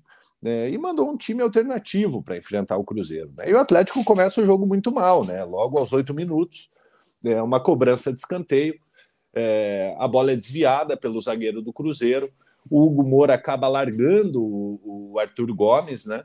É, e o Arthur Gomes só escora para dentro do gol, fazendo 1 a 0 para a equipe do Cruzeiro. Aos 17 minutos, o Atlético tem uma oportunidade ali com o Canóbio. O Canóbio, mais uma grande partida do, do, do, do Canóbio, é, sendo travado. É, é, na verdade, o Canóbio recupera a bola, toca para o Vitor Roque é, e ele é travado pelo, pelo Luciano Castel aos 17 minutos. O jogo continua ali com, com, com um certo domínio da equipe do Cruzeiro. O Atlético muito sonolento no primeiro tempo, fez um, um primeiro tempo muito ruim, é, até que aos 36 minutos, né? É, o Esquivel é, acaba se enrolando ali na saída de bola, acaba perdendo perdendo a bola, a bola é cruzada para dentro da área e o Arthur Gomes chega conferindo, fazendo 2 a 0 para a equipe do Cruzeiro. Um resultado preocupante, né? Ninguém esperava. É... Torcedor atleticano, o próprio Wesley, é... queria que o primeiro tempo acabasse logo, né? Com... Pelo... Pelo momento do Atlético na partida. Até que aos 41 minutos o Atlético consegue diminuir o marcador e voltar para a partida. Né? O Vitor Bueno faz a cobrança de falta, um bate-rebate ali dentro da área, e o Madison, que também foi muito bem na, na, na partida, é, consegue empurrar para dentro do gol, fazendo 2 a 1 um, dando uma sobrevida para a equipe do Atlético. Aos 42 minutos, o Atlético teve a oportunidade de empatar, né? O Coelho recebe uma bola aberta ali pelo lado esquerdo, corta para o meio, aquela jogada bem característica do Coelho finaliza, o Rafael consegue, consegue fazer a defesa. E o primeiro tempo se encerra em 2 a 1 para a equipe do Cruzeiro. Insatisfeito, logo no intervalo, o Wesley faz três substituições, né? É, ele tira o Moura, coloca o Fernandinho, tira o Eric, coloca o, o, tira o Vidal, coloca o Eric. O Vidal, que partidinha, hein, cara? Jogou muito mal no primeiro tempo é, e coloca o Pablo no lugar do, do, do Coelho, né? O Pablo e o Vitor Roque ali no, no setor de, de ataque. Aos dois minutos, uma boa oportunidade para o Atlético empatar. É, um, uma bela bola invertida para o Madison ali. O Madison cabeceia. O Pablo não consegue não consegue alcançar a bola, a bola bate na trave e, e vai para fora. Aos 11 minutos, o Vitor Bueno recebe um toque dentro da área, faz o pivô, ajeita para o Canóbio que vinha de trás, chega chutando. O Rafael faz uma boa defesa, um lindo lançamento do Fernandinho para o Canóbio, né? É, aos 20 minutos, a zaga do Cruzeiro falha, né? Depois de um, de um chutão ali para frente, mas o Canóbio pecando na finalização para variar, né? Ele saiu ali de frente com, com o Rafael, bateu, bateu fraquinho e o Rafael faz a defesa. E aos 32 minutos, o Atlético melhor na partida, né? Graças às substituições, né? Já tinha entrado, inclusive, o Zapelli fazendo, fazendo sua estreia na, na equipe do Atlético, no lugar do, no lugar do, do Vitor Bueno. Até que aos 32 minutos, um lançamento, um lindo lançamento do Canóbio pro Madison, o Madison, sem deixar a bola cair, faz o cruzamento e o Pablo chega conferindo no segundo pau, fazendo 2 a 2 empatando o jogo na Arena da Baixada. Quando se pensava que o Atlético poderia conquistar ali o, o 3 a 2 poderia virar a partida né, com o Atlético melhor no jogo, aos 36 minutos, numa uma jogada ali do ataque do Cruzeiro, onde o Atlético deu muita, muito espaço para o ataque do Cruzeiro. É, o jogador do Cruzeiro, Wesley, ali consegue driblar o Matheus Felipe, que não é mérito nenhum hoje em dia, né? Ele, com aquele arranque de arranque de, de, de balsa, né, cara? É, é, acabou sendo, sendo driblado facilmente pelo Wesley. O Wesley acerta um lindo chute no canto ali, fazendo 3 a 2 para a equipe do Cruzeiro. Mais uma vez ali o Atlético chegando, né? O, o, o Thiago Heleno dá um lindo lançamento para o Canóbio. É, o Canóbio invade a área, dribla o Rafael, Rafael Rafael faz o pênalti no, no Canóbio, o árbitro assinala o pênalti, pênalti muito bem marcado. O Fernandinho, aos 42, vai para a cobrança, bate no alto, no canto do goleiro Rafael, sem chances para fazer a defesa. O Atlético empata a partida na Arena da Baixada. Aos 55 minutos, o Atlético ainda tem mais uma, mais uma oportunidade com o estreante Zapelli, né? É, a zaga do Cruzeiro acaba afastando afastando errado, a bola bate, a bola sobra para o Zapelli que fica de frente para o gol, é, chuta, mas a bola vai para fora. O empate longe de ter sido o resultado ideal para a equipe do Atlético, né? O Atlético que se tivesse conquistado a vitória estaria em quinto nesse momento na tabela com 29 pontos, mas pelo contexto do jogo, por sair perdendo por 2 a 0 e conquistar é, é, um empate ali, um 3 a 3 ainda mais tendo levado um gol aos 36 minutos do segundo tempo, é, onde o time poderia desanimar e tal. O Atlético não, o Atlético foi para cima, mostrou poder de reação e conseguiu arrancar um empate contra o Cruzeiro dentro da Arena da Baixada. Então, pelo contexto do jogo, pelo que foi, é, acaba sendo acaba sendo um bom resultado, porque essa semana o que importa mesmo é o jogo de amanhã contra o Bolívar.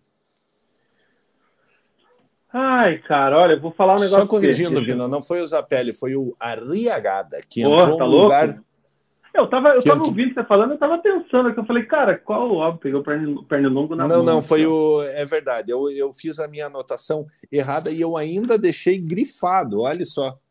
O que é empolgação. Não, foi o, foi o Arriagada que deu um 3D do ridículo ali.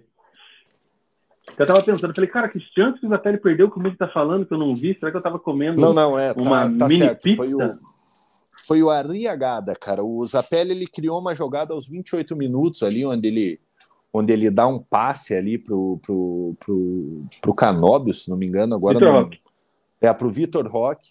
É, mas esse lance realmente foi o, foi o Arriagada. Eu acho que eu tava tão aqui na, na como é que fala, na na, na ansiedade de falar da estreia do, do, do Zapelli que eu acabei, acabei colocando, colocando o Zapelli, inclusive grifado aqui. Fanático Atleticano colocou aqui que o Atlético dormiu no primeiro tempo, displicência total. O Fernando disse que foi o pior jogo do Atlético em casa esse ano. Nem contra o Grêmio foi tão ruim. O Wesley totalmente dominado pelo Pepa. É já está ficando claro que o Wesley não vai dar conta, diz aqui o nosso querido Fernandão. A Giovana diz que o gol do Cruzeiro foi polêmico, mas ela não vai reclamar. É, fanático dá uma moral gol? aqui. Seu Canóbio. Boa pergunta. Qual gol, Giovana, foi polêmico? Músicas e games. Se o Atlético levasse a sério o campeonato, quem sabe teria um bi. Agora já era Libertadores. Esqueçam, olha esse elenco. Matheus Felipe, Coelho, Thiago Heleno aposentado, Thiago Andrade, tá brabo músicas e games. Mas ele tem razão na parte do levar a sério o Campeonato Brasileiro, depois eu falo. O fanático atleticano diz aqui, ó. Se o Canóbio soubesse chutar, seria um dos melhores jogadores atuando no Brasil. Brendo José, não confio no Wesley. Tomara que me engane. O Atlético está pisando na bola. Se tivesse um treinador experiente antes, passava do Flamídia e só a grana do Pix pagava o salário e tudo. É, eu é... acho que é. experiência, eu acho que experiência não, não conta muito nesse momento. Assim, eu acho que é mais o, o trabalho desenvolvido treinador, pelo treinador, independente da experiência. A gente está vendo o que está acontecendo com o Filipão no Atlético Mineiro. Filipão em sete jogos não conseguiu vencer. Que fazem, o pacto, é, acabou, jogaram a pacto em cima do velho. É, acabou, acabou tomando a virada ali do, do, do Flamengo. É, assim, é, é, o, é lógico que o Atlético, assim, pelo patamar que o Atlético, que o Atlético alcançou, é, se espera um, um, grande treinador à beira de campo, né? É, e o Atlético, é, sabe, é, efetivou o Turra, não deu certo. É, agora com o Wesley, que ainda não foi, não foi efetivado, o Atlético tem essa cultura de, entre aspas, revelar treinador, né? Acho que não precisa nem falar entre aspas, porque é uma realidade, né? Sim. É, então, assim, é, é, lógico que, que um treinador novo, é, ele não tem as costas largas de um Filipão, no caso. Entendeu? Pô, fica o Wesley aí sete jogos sem vencer no, no, no Atlético, mandam ele ah, mandam ele embora. Entendeu? Então, assim, eu acho que o torcedor, o torcedor do Atlético até tem razão em, em se preocupar é, com, o, com o trabalho, é, mas também tem que ter um pouco de paciência e olhar um pouco os pontos positivos que se teve com a saída do Turri e com a entrada do Wesley. É, a Giovana achou que não foi pênalti do Rafael Cabral no Canóbio. O Ô, Breno tá louco, Giovana. O... Pois é, foi muito pênalti. o Breno está dizendo aqui que o Cruzeiro está quase invicto fora de Minas. Só perdeu para o apito do Corinthians na primeira rodada. Ederson, Vidal entrou e parece que joga há muito tempo no Atlético, se sentindo em casa para não jogar porra nenhuma e nem correr. Fernandão, é, o Vidal, time... Vidal quebrou a bola. Time todo perdidinho da Silva, quadros paranhos, anhanha. No primeiro tempo, Vidal foi mal, mas também não teve com quem jogar. O fanático quer falar do general, muito lento. É... O Fernandão está destacando aqui negativamente o Matheus Felipe, o Gumora, Coelho, todos juntos é pedir para não jogar. Vitor Bueno foi horrível. Músicas e Games faz uma declaração polêmica, hein? Vou falar baixinho, mas o Dagoberto, quando surgiu, antes de se lesionar, era melhor que ele mas boa sorte e sucesso no Barça para você. Eu quero ó. opinar. Quero Opine. opinar. Não era. O, o Dagoberto, o Dagoberto foi um grande jogador. É, é, era porra, uma fumaça do caramba ele no, no, no, no início de carreira, seleção sub-20. Mas o Dagoberto não tinha os números que o Vitor Roque tem. É, o Dagoberto era aquele jogador meio que xodó da torcida no início de carreira sabe? O Dagoberto, com 18 anos, ele ainda não tinha despontado. Ele surge ali, ele é campeão brasileiro em 2001.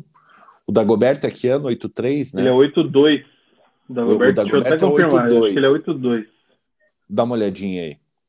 Ele é, não, ele é 83, tá certo. 22 de março ele é 83. Ele foi campeão brasileiro com 18 anos. É, e ele atuou somente em um jogo naquele campeonato brasileiro, que foi na partida contra o Vitória, se não me engano uma partida onde o Atlético, o Atlético poupou alguns jogadores. É, se não me engano, foi, foi nessa partida contra o Vitória. Então, assim, é, os números do Vitor Roque com 18 anos são muito maiores que do, do, do Dagoberto. Não, acho que não, não cabe a comparação, mas o Dagoberto foi um cracaço, um grande jogador. Não à toa, é, não à toa é pentacampeão brasileiro. Não, né? É eu, assim, eu vou, eu vou eu vou discordar com você na questão dos números ali, que eu acho que não dá para se embasar só com relação a número. É, eu não acho que o Vitor Roque seja. Não acho que o Dagoberto da época seja melhor que o Vitor Roque. Apesar de que o Dagoberto era fenômeno. Fenômeno. Era muito rápido, né, cara? É, não, ele era fenômeno. Mas aí tem, tem essa questão, até as características eram diferentes. Então é, é complicado a comparação nesse sentido, assim. O Dagoberto era uma fumaça pelo lado, mano. Meu Deus do céu. É, e realmente tem essa lesão cedo, né? É, mas enfim. Eu lembro, cara, eu lembro do, do Dagoberto, cara. Lembra do, do Johnny Peppers perto do Barigui? Claro, como que eu vou esquecer? Cara, eu lembro uma vez, a gente estava lá no Johnny Peppers, daí estava saindo de lá, tava o Dagoberto num Audi A3, que na época era, porra, na época fenômeno. era o Audi A3 fenômeno. Ele não entrou lá no, no, no Johnny Peppers, mas ele estava encostadinho no A3 de muleta. Foi na época que ele teve. Foi na época que ele teve a, a, lesão, ele tinha acho que 19 anos, mais ou menos, na, uns 20 anos na época, não lembro. É, e ele encostadinho ali de, de.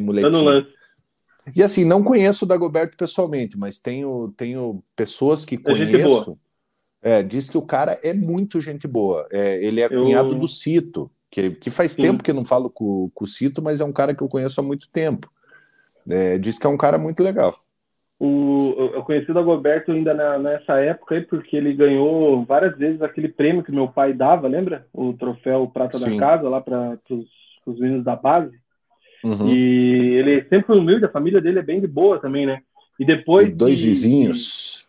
De, depois de aposentado, já jogando no Londrina, a gente encontrou ele na Mansa, jogando futebol, eu e o Cezinha. É, encontramos ele ali, daí trocamos uma ideia, tirou foto e tal, bem de boa. O Roberto é parça da galera. Eu uma vez estava lá no. Muito bem Tava lá no. Tava lá no shopping Barigui, ele tava passeando com, com os filhos dele. E daí eu tava com meu pai, daí eu peguei assim, tipo, comentei com meu pai assim, tipo, meio baixinho assim, tipo, olha o Dagoberto. Aí, tipo, acho que ele meio que viu, assim, sabe? Aí ele pegou e falou, opa, beleza, e não sei o que e tal, cumprimentou a gente assim e, e saiu vazado. Muito bem, encerrando o bloco do Dagoberto, aqui a gente vai falar do jogo agora. Não, do jogo já Cara, falamos, na verdade. Não, eu, eu quero falar. Eu quero falar porque eu estive em loco. Sabia que foi o primeiro jogo que eu fui no ano? É porque o teu time não, não joga mais, né? Não, meu time jogou sem torcida. Então eu não fui. É, eu não vou pagar ingresso caríssimo para assistir. Então foi só dessa forma. Só no é... Vamos lá. O primeiro tempo do Atlético foi nojento. A palavra é essa. Foi um negócio assim horripilante. Se eu fosse atleticano, eu estaria indignado assim de com o que os caras fizeram. O Atlético achou o gol do Madison, achou o gol. É... o time do Cruzeiro é um time comum, então por isso que não fez mais, porque se fosse um time melhor, teria feito mais gols no primeiro tempo, porque o time do Atlético foi absurdo, não existiu. É... O Vidal vai ter muito trabalho para jogar no Atlético.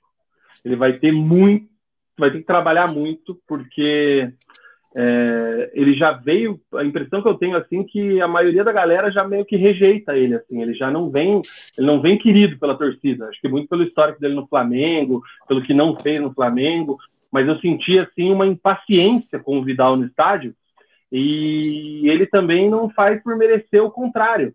Ele é aquele jogador, cara, talvez você me entenda bem. É, é, é, é puta, é lindo assistir o jogo no campo, cara, porque daí você começa a ver, você vê tudo, né? Foi, Vina, corre... Só, só, antes de você hum. pontuar isso, foi vendo um jogo no campo, um Atlético e Esporte na, na Arena da Baixada, que eu fui com meu pai, é, que eu virei fã do Diego Souza vendo a movimentação do cara dentro de campo, cara. Eu falei, cara, esse cara joga pra caralho, velho. Então, é, é, nessa linha. E aí, assim, você vê o Vidal, a impressão que dá é que ele joga muito pra torcida, assim, tipo, ele é aquele cara voluntarioso, ele corre, ele, ele, ele tá sempre meio que participando do jogo, ele vai pra frente e tal, tá sempre perto da bola, mas assim, ele não é efetivo, tá ligado? Ele não cria, ele não é, é, ele é um jogador ineficiente, pelo menos nessa primeira etapa ele foi. Ele não marcou, ele não criou, ele não desarmou, ele não fez nada. Ele ia lá buscar bola na saída lá com o Bento, com o Thiago Heleno, com o Matheus Felipe. Ele chegava lá dos lados para jogar junto com, com quem estava, com o Canóbio, com o Maxon, com, com o Esquivel, enfim. Mas assim. Bueno, Coelho. É, não, Vitor Bueno, pelo amor de Deus, cara. Não, tem, um tem sono do caramba. Ó, o no Vitor meu, Bueno. No meu atual Victor... estado físico, eu jogaria mais que o Vitor Bueno jogou no primeiro tempo. O Vitor Bueno, ele está sendo o jogador que eu falei que ele era quando o Atlético anunciou ele. Ele está sendo o Vitor Bueno do, do, do São Paulo. É aquele jogador que parece meio preguiçoso, um jogador meio displicente. É, apesar dele ter participado do gol do Madison, é, mas não dá, cara. É, é, é uma preguiça absurda de, de, de, jogar. E parece que contamina o time inteiro do Atlético. Sim. E aí, cara, aí vem o segundo tempo. E o segundo tempo ele tem um um simples ingrediente que é como se você pegar uma picanha e comer ela sem sal, sem tempero, sem nada, que é o Fernandinho. O Fernandinho entra, o Vidal sai no intervalo, o Fernandinho entra, e aí, cara, eu me, eu me encantei. Aí eu parei o que eu tava fazendo, fui assistir o segundo tempo, fui olhar o cara jogar, fui olhar o cara organizar, fui olhar o cara mandar então. É, cara, é chover no molhado, mas tem que ser ressaltado sempre. O cara joga demais, né, irmão. É, é outro patamar de jogador, né? Vila? Cara, é um nível, é um nível, é um nível, é um nível assim é, que é muito diferente, é muito diferente. E aí ele fez tudo o que o Vidal não fez. Então até o, o nosso amigo Vinícius Furlan depois veio me questionar quem foi o melhor em campo, um tom de provocação, porque ele queria que eu votasse em Canóbio, é, mas eu não voto no Canóbio, voto no Fernandinho, porque o Canóbio no primeiro tempo também não jogou bem, porque não jogou, não recebeu, não... foi comum. Agora no segundo tempo, o Canóbio destruiu, porque foi acionado, porque participou, porque teve alguém que fez, jogou as bolas para que ele pudesse receber em condição. É, então, cara, o cara faz muita diferença, o Fernandinho. Foi assim, é, é, é pica, velho. É, é, é, o tipo do, é o tipo do cara que é legal de você ver, de você jo ver jogar no campo, porque vê, você vê toda a movimentação do jogador, ocupação de espaço, é, coisas que na televisão é difícil de você ver, né? É, aí Não, se a movimentação entende. sem a bola. O segredo do jogo dele é a movimentação sem a bola. É, a, a, ocupar os espaços. Ele está sempre desmarcado, se você for ver. É, ele sempre acha o, o, o melhor passe. É, é, um jogador totalmente diferenciado. Não corre relação, errado, cara. É, é, em relação ao melhor em campo, Vina, eu acho que a gente tem que destacar três jogadores nessa partida. O Fernandinho, hum. por, ter, por ter entrado no intervalo é, e mudado a equipe do Atlético, né? A entrada do Fernandinho e do Eric é, mudou a equipe do Atlético com a saída do Vidal e do Gumora. É, deu mais qualidade para o setor de meio de campo.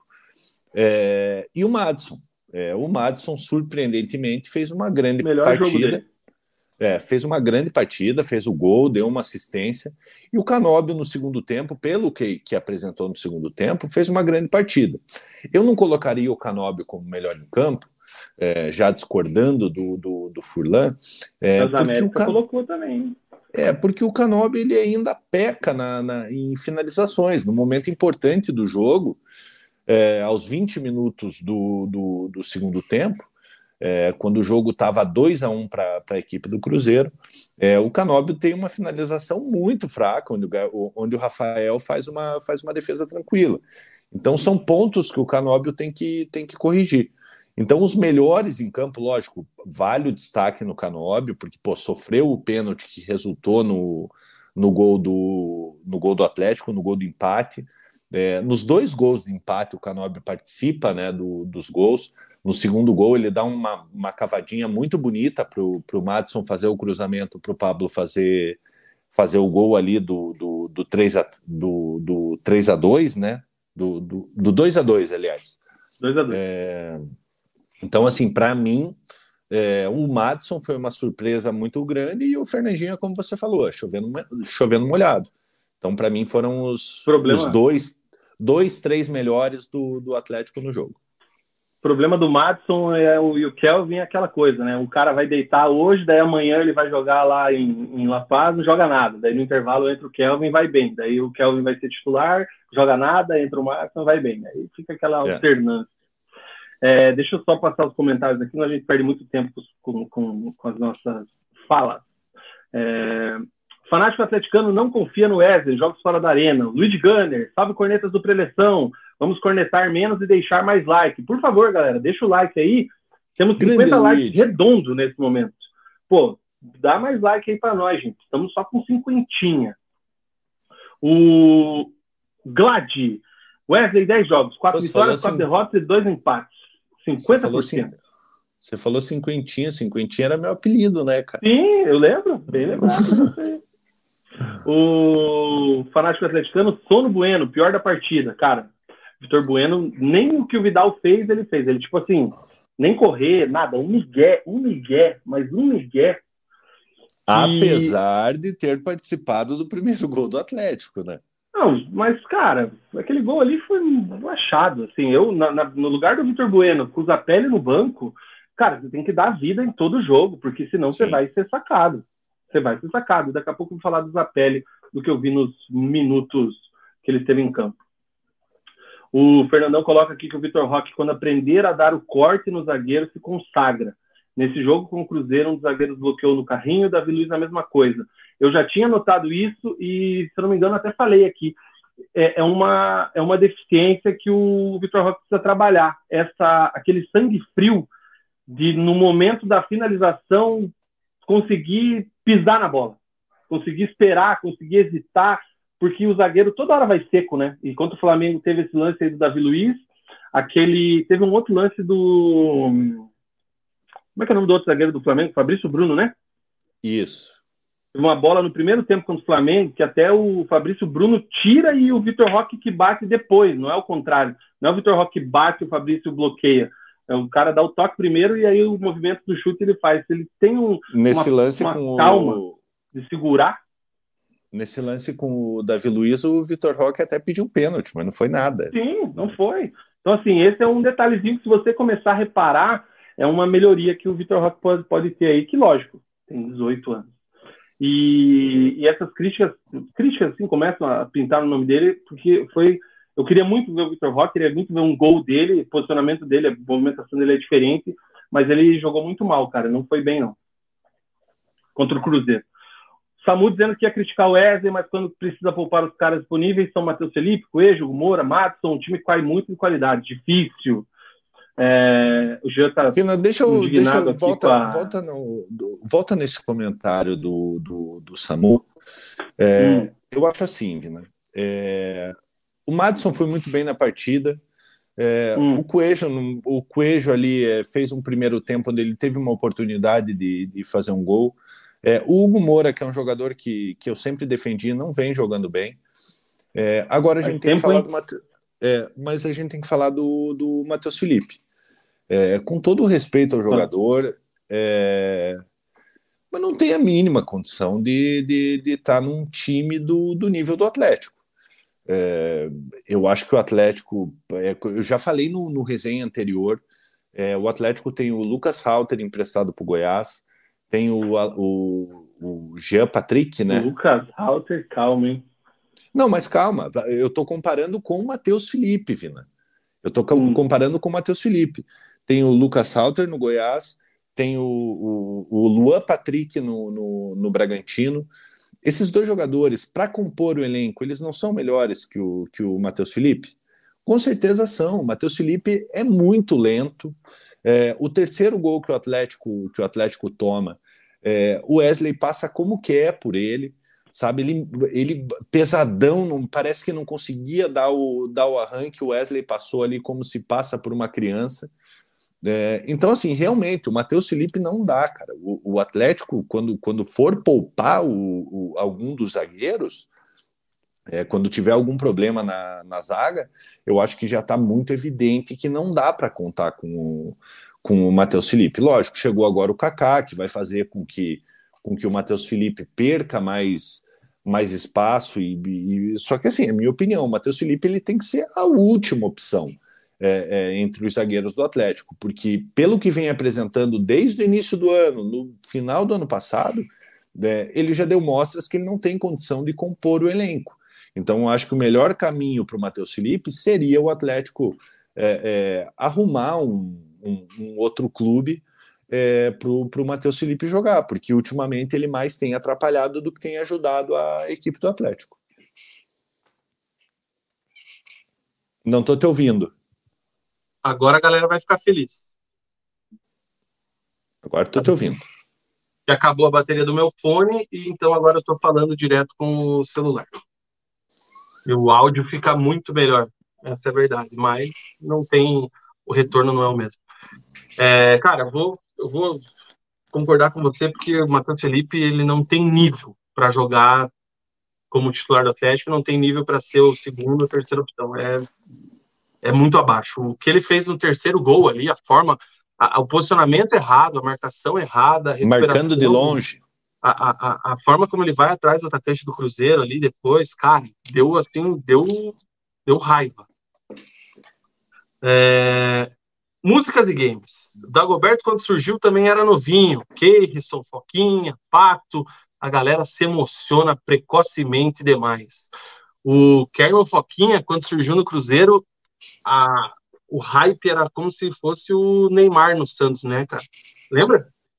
Sim, é, ele começou a ter destaque na seleção sub-17, né? Que ele fazia aquele, aquele drible dele lá da, da, da Foquinha. Surgiu bem no Cruzeiro, mas nunca foi o que, o que se esperava, né? Desfilou bastante na noite curitibana quando passou pelo Paraná também. É, passou pelo Paraná, está sendo bonzinho.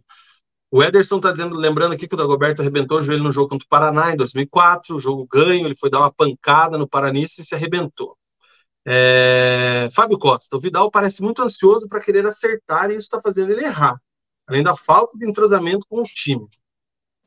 Patrick, mais um volante no Atlético, só contrata volante. Quer montar um autódromo, dessa vez Jefferson Nicolas. É... Eu tentei apurar aqui, parece que é um jogador do um jogador do Ceará. Eu vou ser bem sincero para vocês, não conheço o jogador, então prefiro prefiro dar uma pesquisada maior aí para poder comentar para vocês. Fernandão tá me zoando aqui que eu tô com nojo de futebol e para ir para Alvorada do Sul, tá? Não dá, né, mano? É... O o Léo Muck está pedindo para você contar o que você descobriu do Alex Santana. Cara, eu até, até tentei pesquisar, até tentei ir atrás de, de, de, informações, porque, porque pouco se fala da lesão do Alex Santana, né? O Alex Santana já está afastado há um bom tempo, é, só se comenta que é uma lesão no pé.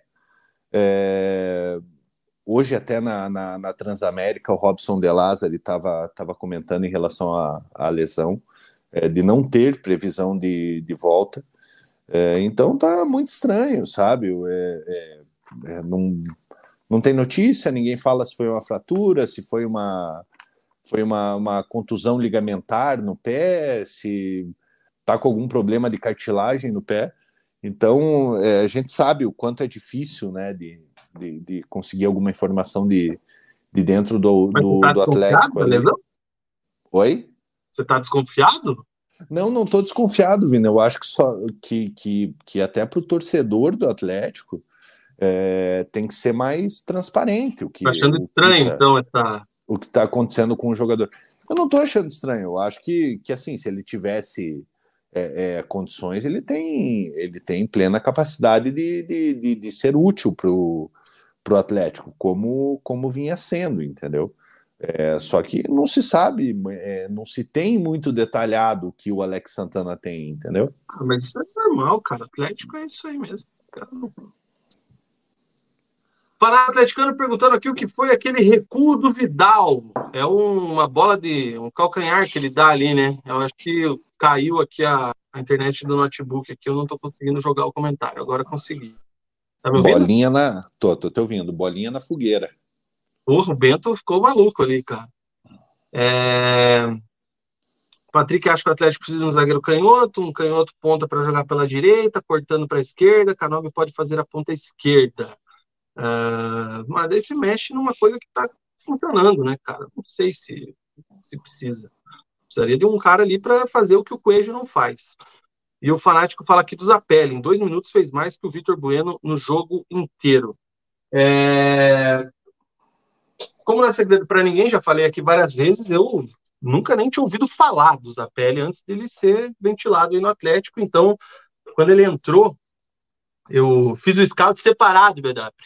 Fiquei de olho nele também, é, sem a bola, quando ele pegava na bola, é, a forma como ele tratava a nega véia. É, e vou falar o seguinte: tecnicamente, é bola. Ele Não, sabe. É jogador. Ele sabe, sabe tratar bem a querida. É, a bola que ele dá ali em profundidade para o Vitor Roque surpreende todo mundo, inclusive o Vitor Roque, porque se o Vitor Roque tivesse esperando aquela bola, ele tinha conseguido dar o tapa e finalizar. E ele não conseguiu, porque todo mundo esperava uma bola no Matson, se não me engano, que o Matson estava aberto, e era um passe tranquilo de dar, o mais óbvio. E ele dá uma aquela bola assim que eu assinaria, assim, aquela gostosinha, sabe, que o atacante passa. Aquela, assim. Aquela fatiadinha falei, cara, gostosa. esse cara não é, ele, ele não é marketing puro, não. Ele, é, ele, ele sabe dar o tapa. Então, me agradou o pouco tempo que ele esteve. Outra coisa que me chamou a atenção, e são os detalhes que a gente só vê lá, é, teve uma bola parada para o Atlético e o Muk caiu. Caiu? Caiu. Teve uma bola parada para o Atlético e o Zapelli, nesse, naquele momento que você está mexendo, é, que o jogador está ajeitando a bola, indo buscar o Gandula, aquela coisa toda ali, ele saiu ali da meia-lua, onde ele estava para pegar uma segunda bola, foi até o Fernandinho trocar uma ideia, pediu uma instrução, o Fernandinho trocou uma ideia com ele. Então, é, ele foi no cara certo para ver onde é que ele se encaixava tal. Ele chegou há pouco, deve ter treinado o quê? Três, quatro vezes. Então, ele pegou e, e foi no Fernandinho, isso me chamou a atenção também achei legal a postura do Zapelli de no. Bom, precisa nem falar do Fernandinho nessa situação. Áureo. Fernandinho faz o jogo parecer muito fácil. Parece que ele joga bilhar, faz a bola deslizar suavemente no tapetinho. É, o Fernando fala da finalização ruim do Canóbio, sempre muito fraco. Fábio Costa fala do passe para o Matson no segundo gol, o Canóbio não fazia antes. É verdade, o Canóbio foi muito bem nesse jogo. Eu, eu, tenho que, a gente tem que reconhecer aqui que ele foi muito importante. É, não foi o melhor porque o Fernandinho, para mim, mudou o jogo. Mas... Vina, só que assim, é, sempre que a gente critica o Canobi, ele começa a jogar bem. Quando a gente elogia, ele começa a jogar mal. Então acho que é. Então é vamos continuar falando não, mal, né? É, melhor a gente não falar muito bem do que eu tinha jurado para mim mesmo que eu nunca mais ia falar de Canóbio, nem bem nem mal, mas temos que falar sempre do Agostinho. É... Patrick acha que o Canóbio tem dois pulmões. Tá jogando muito. Se ele melhorar a finalização, será um jogador da Europa. Isso eu acho que é verdade. Eu já não duvido que o Canóbio daqui a um tempo vai ser vendido por uma bagatela aí pelo Petralha para algum time da Europa. É... Agora, se ele melhorar alguns fundamentos, a finalização é o principal deles, eu acho que ele pode ir para um time de melhor nível na Europa. Entendeu? Putz, Vina, eu não sei, o... cara.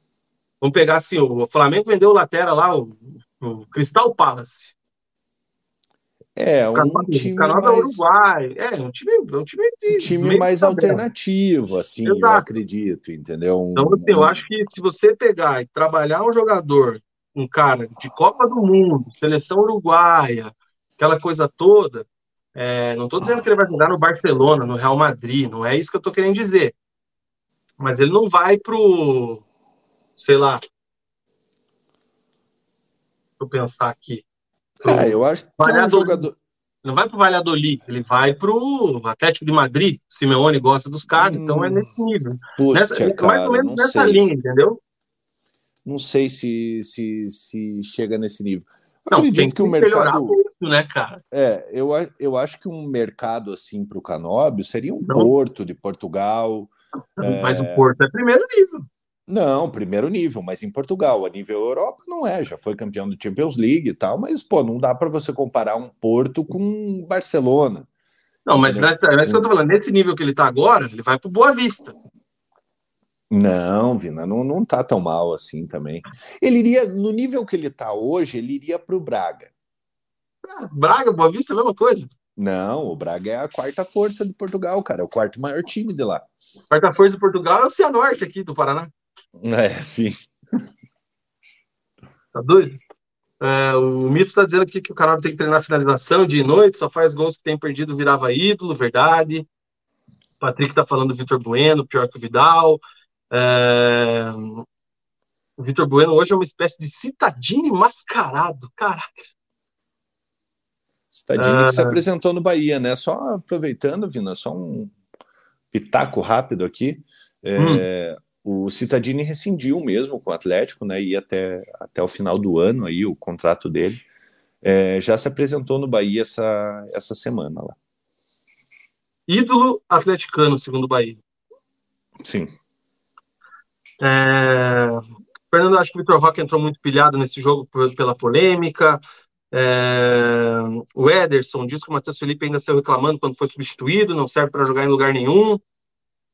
O Wesley sacou um zagueiro, meteu um atacante e trouxe o Fernandinho para a zaga, hein? Gostei da mexida. Não foi, foi o. Não foi o Esquivel que foi para a zaga, Vina? Cara, eu vi muitas vezes o Fernandinho fazendo ali também. É que foi ali também, foi, no, foi ali o, o, o, o, né? o Ariagada ele entrou ali faltando aos 44, se não me engano, 44, 43. Então foi só a parte final ali do jogo. Pessoal tá falando do Thiago Heleno agora aqui, ó, Lucas Pedro, Matheus Felipe, quando foi substituído, mostrou a orelha para a torcida. Podia mandar embora. E que orelha também, porque o homem tem uma orelha que tá louco, viu? Glad, Pablo num time alternativo tem que jogar no lugar do Coelho. Ô, o Pablo, eu achei massa que o Pablo fez gol, velho. Tava do lado do camarote dele ali, foi lá, dedicou pra família, uma festa toda tal. E é um cara que tem muita identificação com o clube. É, o, o, o, Pablo, Vina, é, ele foi pô, artilheiro do Campeonato Paranaense ali, começou muito bem a temporada. É, em certo momento a gente, a gente até falava, né? Pô, é, não tem como o Turra tirar o Pablo agora e escalar o Vitor Roque, quando o Vitor Roque estava na seleção e tal, mas com o tempo o Vitor Roque vai ganhar a posição. É, e o Pablo, ele, parece, ele é outro cara que parece ser muito gente boa, um cara muito de grupo, né? É, parece que ele sempre está disposto a ajudar. Entrou nessa partida, fez um gol importante ali, um gol de empate para a equipe do, do Atlético. Vem sendo útil, né? Dentro das suas limitações. É, é, tem as suas, suas limitações técnicas, que todo mundo sabe, é, mas consegue ajudar de alguma forma, né? Como conseguiu ajudar nessa partida. Não é o jogador que, que, que vai fazer gol todo jogo, que, que vai dar uma caneta, vai fazer um gol de, um gol de bicicleta, mas o Pablo, da, da, da sua forma, consegue ser útil para o elenco do Atlético. Um abraço para o Deco, que está aqui com a gente, mandou aqui também o símbolozinho do Grande Atlético, Deco. dos membros. O Patrick falando que o Zapelli joga muito, para mim vai ser o diferencial, só esperar ele se entrosar. Deu mostra, deu pequenos sinais. Então, Vina, em cima desse comentário do Patrick, é, só tenham paciência, porque o jogador é a primeira vez que ele sai de lá, é, ele precisa de adaptação, ele vai oscilar nesse começo, entendeu? Então, nem muito lá, nem muito cá, entendeu? Não dá é, para. É, não dá para criar essa expectativa, pô, o cara vai chegar aí e vai resolver. Não. Tomara que aconteça, entendeu? Tomara que, que, que, que se adapte rápido. É, mas tem que ter paciência, é um jogador muito jovem ainda, é, tá num país novo, um futebol diferente, é, e é normal que, que vá ter as suas oscilações. Ele deve ser aqueles argentinos que ele não fala nem o portunhol, né, cara? Ele fala aquele Sim. argentino tipo Tevez, assim, não dá para entender porra nenhuma do que ele fala, né? Ah, o cara, mas Pô, se você for ver, tipo, o Uruguai, o Lugano, até hoje eu não consigo tá. entender tá. direito o que, que ele fala. Lugano, os caras não aprendem. 30 anos aqui no Brasil.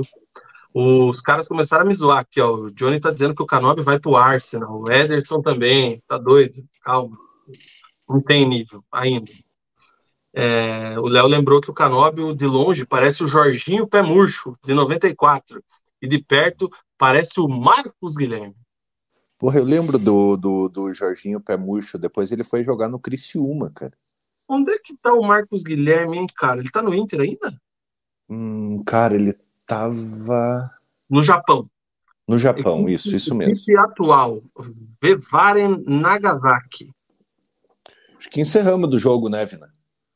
Do jogo, sim.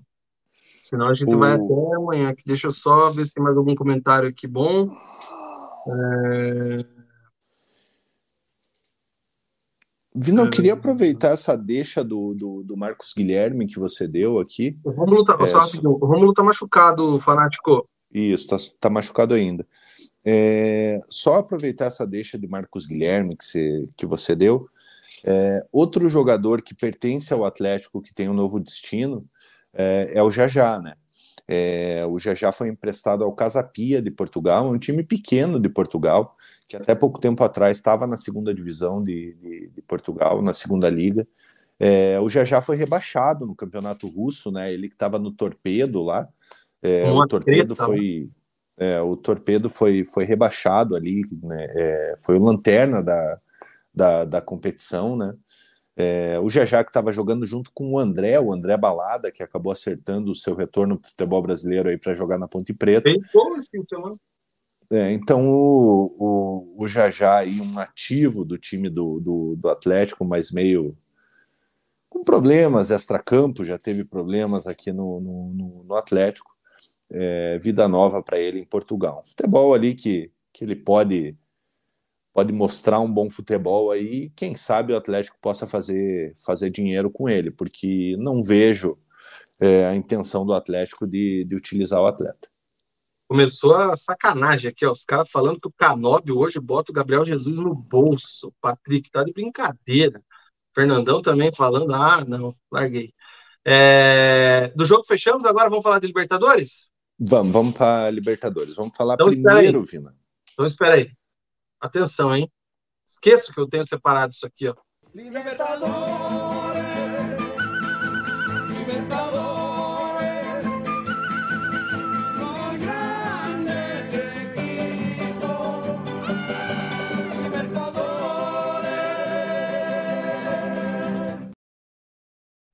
Eu esqueço que eu tenho separado Ô, caralho. para falar da Libertadores, cara.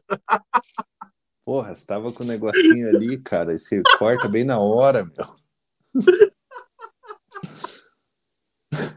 Porra, Vina, aí me fode, né, cara? Mas você sabe que a vinheta é curta, porra. Você ouviu essa vinheta 200 vezes já. Pois é, mas, mas me constrange, né? porra, quase Quase que apaguei na mão o cigarro. É, vai começar o mata-mata da nossa querida Liberta, cara. Deixa eu pegar. Deixa eu pegar o tabelão da Liberta aqui. É... E aí a gente já entra aqui também, já falando de Atlético e Bolívar. Bolívar é Atlético. É... Para quem não lembra, Aliança Atlético Nacional e Racing, Nacional e Boca, Deportivo Pereira e Independente Del Valle, tem Atlético Mineiro e Palmeiras, Bolívar e o nosso Furaca, o Atlético Paranaense, já que o Atlético Mineiro está contra o Palmeiras, River Plate e Inter, Argentinos Júniors e Fluminense, Flamengo e Olímpia. Esses jogos estão espalhados aí a partir de amanhã até quinta-feira, né? O Fluminense hum. joga amanhã, o Atlético joga amanhã, o, Fluminense, o Flamengo joga quinta, quarta tem Atlético Mineiro e Palmeiras, e é isso aí. É... E aí, cara, amanhã começa a batalha em busca da. Como é que é? Glória eterna, né? Glória eterna. Até La Paz. Quantos metros de altitude? 3.300? Ah, é uns 3 mil e pouco, velho. É, é alto lá. Eu acho um absurdo fazer jogo nesse tipo de lugar, mas enfim, né? Ah, vamos ligar lá pro Jânio Infantino lá. Então, oh, o Mug não gosta, Infantino. Lembra que teve essa treta de cara tirar lá e, e desistiram depois? Vina, mas aí que tá, cara. É, é, é perigoso até para a saúde, cara. Não, mas tem que fazer igual a Helena, não vai, dá uma pipocadinha básica e bora. Entendeu? Então, falando, vamos falar antes do jogo aqui, falar da, da, da, da do pré-jogo, né? Falar aí a equipe do Atlético que relacionou 25 jogadores para essa partida. É, entre as novidades aí, tal Zapelli, tal, tal Vidal, tal Kaká, é, o Vinícius Cauê. Vinícius Cauê, que eu já vou aproveitar e cortar a pauta do Vinícius Cauê. Vinícius Cauê, que tinha contrato até fevereiro de 2024, estendendo o contrato até dezembro de 2024. É, ele que foi um dos, dos novos inscritos aí na, na Libertadores, é, é, foi o Vinícius Cauê, o Esquivel, o Vidal, o Zapelli e o Kaká, é, todos é, disponíveis para essa partida da, da Libertadores, né? Eles entraram no lugar do Brian, do Julimar, do Pedrinho, do Reinaldo e do Terans. É, o Pedro Henrique, que está machucado, e o Fernando seguem inscritos na, na, na Libertadores. É, então, esses reforços aí disponíveis é, é para o Atlético vão estar aptos é, para a partida agora é, de amanhã contra o Bolívar.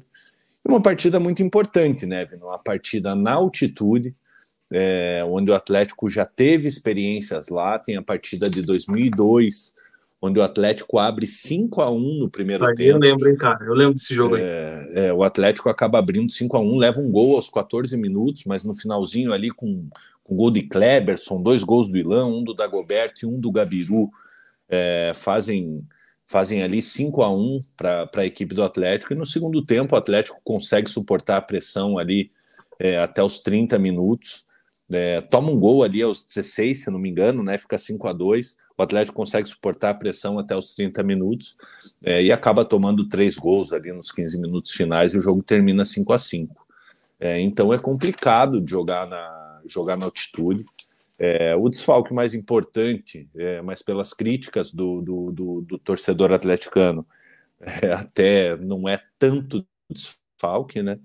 É, que é a ausência do Thiago Heleno na, na viagem, o Thiago Heleno que não joga, não joga na altitude, né? Tem, tem problemas para jogar na altitude. É, o Atlético realizou um, reconhecimento de gramado hoje, quando, quando chegou, né, para tirar o avião das costas, é, mas não houve definição do time, né, Vina? É, os jogadores apresentaram um certo cansaço, né, o que é normal, uma viagem longa, é, é, é e ainda mais na, na altitude, então então ainda não temos a escalação do, do Atlético. Não se sabe se o Wesley vai optar por jogar com três zagueiros ali na, na, na, na, defesa. É, eu acho difícil, acho que não, não deveria. Eu acho que tem que, tem que manter. Tem o retorno do, do, do Zé Ivaldo, né? É, e assim, né? Você jogando com, com, com três zagueiros, você tem quatro, quatro zagueiros indo para indo para La Paz, né? É o Kaique Rocha, o Zé Ivaldo, o Kaká, que não apresenta suas melhores condições, e o Matheus Felipe. É, então, quanto menor o risco do Matheus Felipe entrar, melhor para a equipe do Atlético. É, cara, é. Na verdade, assim, agora começa aquela história do jogo do ano pro Atlético, né? O Atlético já foi eliminado da Copa do Brasil, então a Copa Libertadores é xodó do Atlético aí para essa temporada. É, se você tira o ingrediente altitude, o Atlético tem que ser favorito ao natural. Agora, 3 mil e cacetada metros acima do nível do mar não é fácil. Tanto que o próprio Thiago Heleno nunca joga nessas condições. E aí tem o agravante também da questão do Matheus Felipe, né? Do... Eu acho que não faz sentido jogar com três zagueiros, acho que é dois mesmo. O problema é que você derrete o cara também, se você pega e joga. Se bem que o. O, o Kaká acho que não vai jogar titular, né, cara? É, o Kaká ainda precisa aprimorar a forma física, né, Vina? Agora o Kaká não joga desde abril, cara. É, agora é, o Kaique Kaká... Rocha eu acho que vai jogar, cara, porque por ele ter sido poupado contra o Cruzeiro, eu acho que ele vai jogar. Eu acredito que a zaga do Atlético deva ser formada por, por Zé Ivaldo e Kaique Rocha mesmo. É, então, eu acho que é isso aí. É, com... Aí tem essa dúvida né, na, na lateral direita, que acredito que o Kelvin deva deva assumir a titularidade, apesar da boa partida que o então, Madison fez contra, é, o, contra é o Cruzeiro. É, no setor de, de, de, meio campo, a volta natural do Fernandinho e do Eric. É, e aí tem a dúvida também ali no setor de meio de campo, né? É, se o Wesley vai optar pela experiência de um Vidal, é, como já fez naquela partida onde ele sacou o Vitor Bueno e escalou o Vidal ali como, como o, o homem de ligação ou se ele vai manter o Vitor Bueno, né? É, não acredito que ele vá que ele vá lançar o Zapelli como titular já nessa partida. É, então, assim, é esperar para ver, né? Não, mas daí também tem, a, tem como jogar os dois, né? Quem? O Vidal e o Vitor Bueno. Tem, mas daí quem que você vai tirar? Você tira o Coelho, você joga só com o Canobi e o Vitor Roque. Hum, você fortalece o meio, porque daí você joga com o Érico, com o Fernandinho, o Vidal e o Bueno, e só dois atacantes. Você tira, você sai daquele 4-3-3 ou que seja 4-5-1, você sai daquele jogo com dois pontas e joga com um meio reforçado. Eric, Fernandinho Vidal e o Vitor Bueno. Mas daí você joga com o você joga com o Vitor Roque de centroavante e o Canobi como segundo flutuando. atacante. É, flutuando. Só que aí que tá. Só que daí você perde o poder de marcação do Canóbio, a recomposição do Canóbio, né? Ah, Esse é o problema. Você ganha mais um meia. Essa é a situação. Você, ganha... você, você, fecha, vamos ser assim, muito genérico. Você vai jogar com três volantes. Você vai jogar com o Érico, o Fernandinho e o Vidal. Aí você vê ali quem vai segurar um pouco mais, quem vai sair. Provavelmente vai ser o Fernandinho. É... Mas aí você não sobe tanto com os laterais. Se jogar o Madison, você não sobe tanto, o Kelvin é um pouco mais ofensivo, se bem que o Madison gosta também de chegar. Né?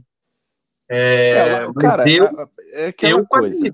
Eu, eu não jogaria com, com os dois, dois pontos abertos amanhã, não. É aquela coisa, né, Vina? Um jogo na, na, na altitude é mais estratégia do que qualquer outra coisa, né? É, a gente sabe que não adianta o Atlético se jogar com tudo no primeiro tempo, porque chega no segundo tempo o time morre. É, então vai ter que vai ter que dosar muito a energia dos jogadores. É, vai ser um jogo de muita paciência, onde é, é, o Atlético tem que evitar de correr muito, tem que ser muito assertivo no que, no que vai fazer. É um grande desafio para o Wesley. Vou puxar uma enquetezinha rápida aqui, ó. Zagueiro titular para amanhã. Matheus Felipe ou o Kaká não, né, cara? Vou Coloca Kaique, Kaique, Kaique Rocha e Zé, Kaique Rocha com C ou com K? Deixa eu olhar aqui. É, é com, com K. K. Com K. Kaique. Ah! Kaique Rocha. Então a gente vamos supor que vai ser o Zé Ivaldo e mais um. Matheus Felipe ou Kaique Rocha? Tá no ar aí no nosso querido chat. Vamos ver o que. Cara, se alguém Cara, votar no Matheus dar... Felipe, tem que, tem que. Cara, vai dar 100% Kaique Rocha. A gente tá com 45 pessoas nos assistindo. Vamos ver se a gente bate pelo menos 30 votos. Então, você que está nos assistindo aí, vocês 44 pessoas, vamos tentar pelo menos bater 30 votos nessa, nessa enquete. Você que ainda não deixou seu like, deixe seu like, você ajuda muito esse vídeo a chegar em mais pessoas. Então, vota na enquete ali, é só clicar ali. Vamos ver se a gente consegue chegar a 30 votos aí. É, provavelmente vai ter 100% o Kaique Rocha, né? Até agora, é... 100%. Até agora, 100%. Já tem 11 votos já. É, mas não custa. Vocês estão nos assistindo aí, a gente está com 44 pessoas nos assistindo. Vota aí, custa você... com a tua conta aí. Vota com a tua conta no, no Matheus Felipe aí, só para só a gente ver se, se vai Cara, pior. Puta, Vina, não tem como, velho. Eu já votei já. Peraí, deixa eu ver se dá para mudar aqui. Ah, vai saber, né? O Léo Não, tá não tem. Aqui. Não tem como, como. Tá, então peraí. Então deixa eu. Vou fazer uma enquete que dê, dê, que dê jogo. Quem que vai ser. Quem que vai jogar no meio? Peraí, ó. Iniciar a enquete. Vamos ver. É, no meio para frente. Porra, mas aí eu tô querendo digitar aqui, ó. Não, coloca a sua zaga, Vina, porque senão o pessoal acaba se dividindo na. Você vai colocar o Kaique Rocha e Zé Ivaldo ou Matheus Felipe e Zé Ivaldo? Vidal. VB. Canóbio.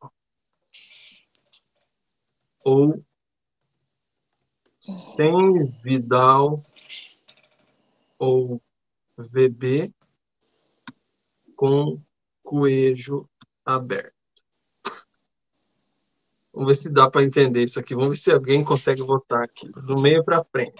Vina, o pessoal tá falando do, do, do, Poveda. O Poveda saiu do Bolívar, cara. Quem tá no, no, no Bolívar é o Chico.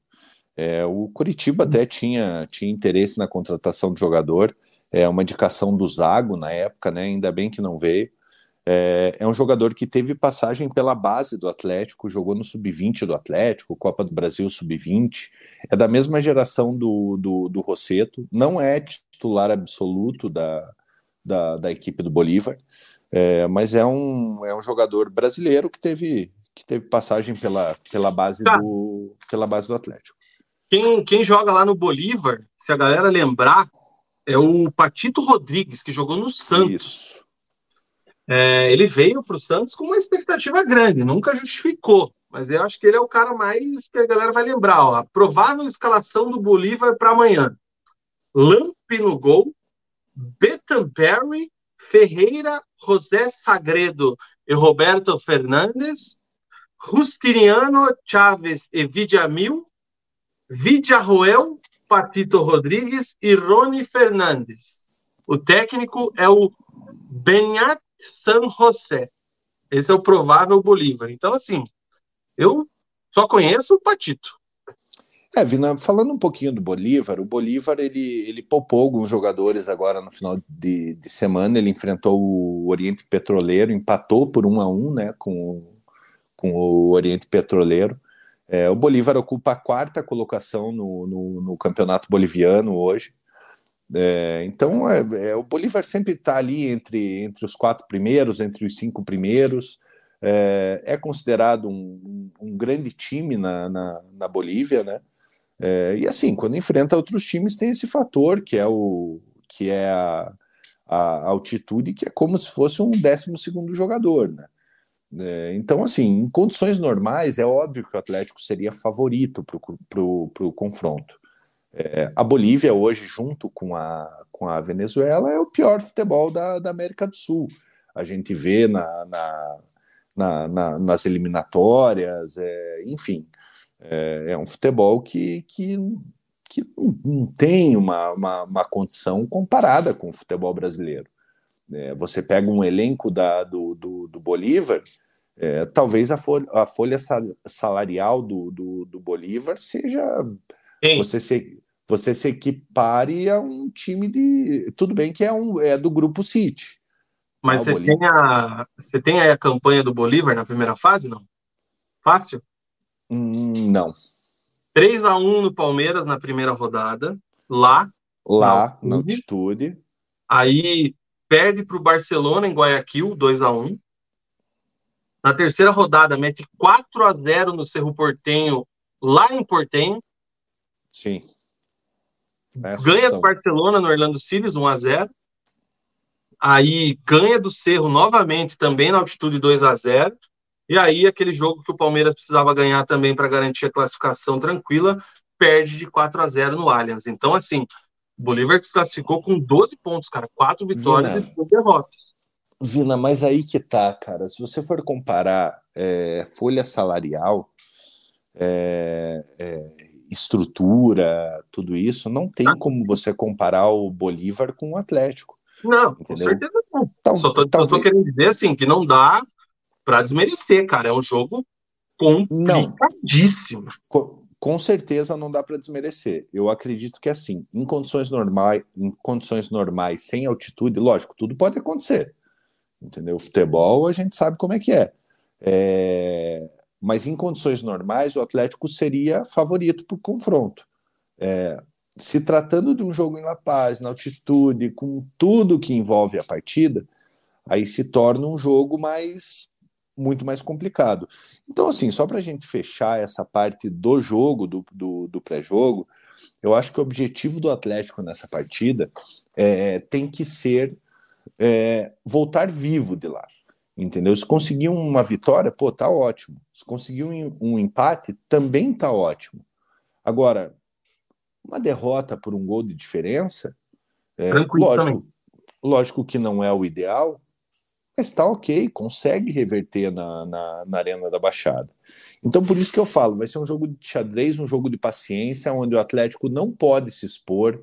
É, a gente sabe a velocidade que a bola pega na altitude é muito alta, é, então pode ser que o, vento, o, o, Bento enfrente alguma, alguma, alguma dificuldade ali e tal. É, então, assim, é aquela coisa, é voltar vivo da Bolívia, é, voltar com condições de, de, de, de, poder conseguir a classificação em casa na, na Arena da Baixada. O último jogo do Atlético na altitude foi aquela sapa, sapatada lá para o The Strongest na queda do Carilli? Carilli. Foi, né? Foi. É... 5 a 0 né? Tem que voltar, tem que voltar vivo, bem como você bem disse. Deixa eu dar uma passada nos comentários aqui para a gente daí fechar com as notícias. O Gladmug, ele tá falando para você não, não adianta você esconder o negócio aí que a fumaça te entrega. Não, mas Glad, é, putz, cara, é que eu não, eu realmente eu não gosto que, que, que me vejam no, no ato. É aquela coisa, sabe? É, é, é igual quando você vai mijar numa árvore. Você esconde o pinto, né? Você coloca aqui na frente da árvore. Entendeu? Todo mundo sabe que você está mijando, mas você não precisa mostrar que você está mijando. Você não vai virar o pinto para frente e mijar mostrando, entendeu? Então é a mesma coisa, cara. Vocês podem saber que eu estou fumando, mas o importante é vocês não verem o cigarro. Só, e tem que deixar claro que você está fumando cigarro. Cigarro, cigarro. malborinho. Que compra, que compra na... Não, não precisa fazer propaganda, cara. Tira isso aí da tela. É... Mas é verdade, foi uma analogia boa essa, cara, que me veio na cabeça agora. Foi uma boa analogia. A galera tá me corrigindo aqui, eles estão com razão. O último jogo do Palmeiras contra o Bolívar, o Palmeiras já estava classificado no primeiro, primeiro jogo, jogou com o time reserva, é isso aí. É, o, a, a Glad está dizendo aqui, ó, o Glad está falando, o futebol masculino tem troca livre por concussão? Tem. A Copa Feminina, Sim. se bater a cabeça, pode trocar. É, teve, eu, teve um jogo que, que, teve essa troca ali, eu acho que até foi o jogo do Brasil, primeiro jogo do Panamá. E no masculino também tem, Gladys. É, o Léo está dizendo aqui que é o melhor Bolívar dos últimos anos, embora não seja o supra-sumo. E o Camilo diz que tem que distribuir uns cigarrinhos. Deus do... o livre. Aí que os caras não conseguem correr. Daí fica lá no, no doping, lá, né, cara? É, o Léo fala que ele vai começar com Eric, Hugo Moura, Fernandinho e Vitor Bueno. Será? Putz, cara, não faz sentido o Hugo Moura, cara. Cara, o Hugo Moura seria aqueles cinco para ficar na frente da zaga e proteger, liberar um pouco o Fernandinho para fazer a bola rodar, porque é o que a gente está falando e a galera falou aqui nos comentários. Jogo na altitude, quem vai ter que correr mais ainda é a bola.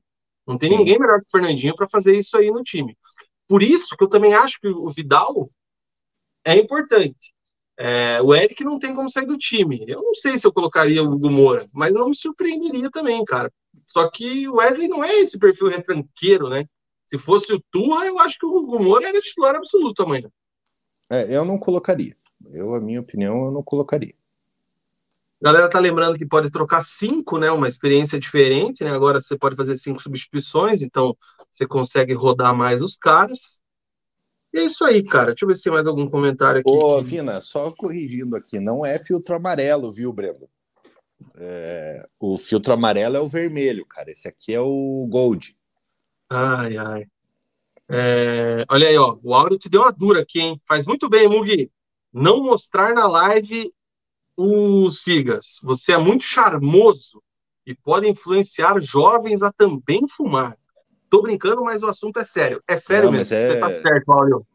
Mas é verdade, é por isso que eu escondo, apesar de, de, de de saberem que eu, que eu, que eu fumo, eu não, não gosto de, de, de mostrar o, o, cigarro. Por isso que, que eu sempre faço, faço aqui. É igual o jogador quando vai conversar dentro de campo. Falar assim, trás. Últimas do Atlético aí, Mug, para a gente fechar esse nosso querido preleção pré-liberto. Vina, agora vai além, de, além do futebol, né? É, eu até anotei aqui bastante aqui. É, o Atlético conseguiu eliminar, né? é, para cobrar direitos de transmissão é, do, das rádios, né, dos jogos, para as rádios poderem transmitir os jogos. É, só que o que, que acontece? Na Lei Pelé, é, é muito claro que, que se deve ser cobrado é, quando se transmite imagens, porque você tem o direito de arena, você tem direitos de imagem, é, tem tudo isso. É, a Associação dos Cronistas é, alegou né, que, que, que ali o que acontece na rádio é apenas um funcionário da rádio narrando o que ele está vendo, o que eu concordo, eu sempre vou ser um defensor da, das rádios.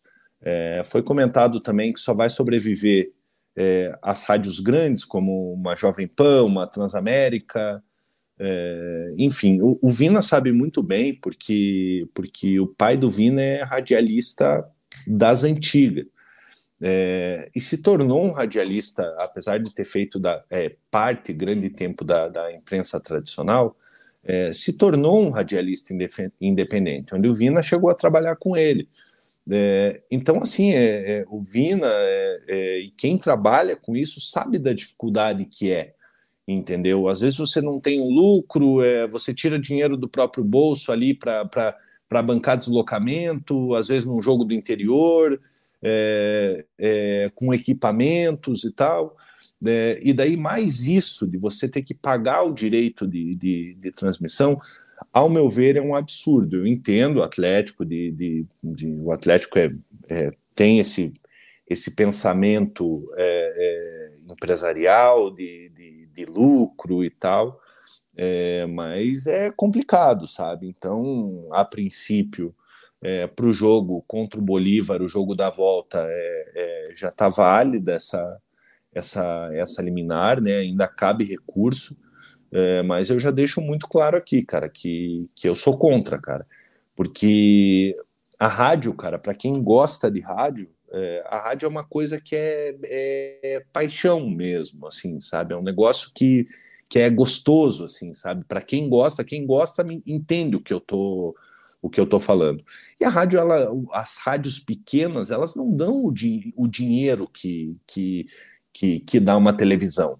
Entendeu? O porquê? Porque na rádio você não consegue fazer uma, uma propaganda com o produto, que é mais atraente, então é só a voz, é aquela coisa da, da, da imaginação. Então a rádio não é rentável como, como a televisão.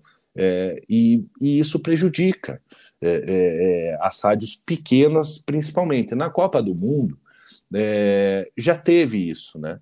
É, as transmissões, para as rádios transmitirem os jogos, a FIFA cobrava um, um, valor que era um milhão e, e poucos mil reais.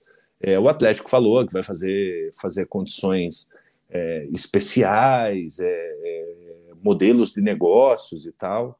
É, mas assim, cara, às vezes para quem não, não ganha nada, entendeu? Às vezes quem faz isso por paixão é, vai fazer o quê, entendeu? É, a pessoa às vezes não tem um lucro ali, ou lucra ali um, um pingadinho, entendeu? Vai fazer o quê? Vai simplesmente parar de trabalhar, não vai mais poder transmitir o, os jogos, né? Então, é uma situação muito complicada aí. É, eu estou muito curioso para saber como é que vai ser é, na partida de volta é, contra o Bolívar na, na terça-feira que vem, porque, porque já está em rigor isso, né? É, e a princípio, assim, cara.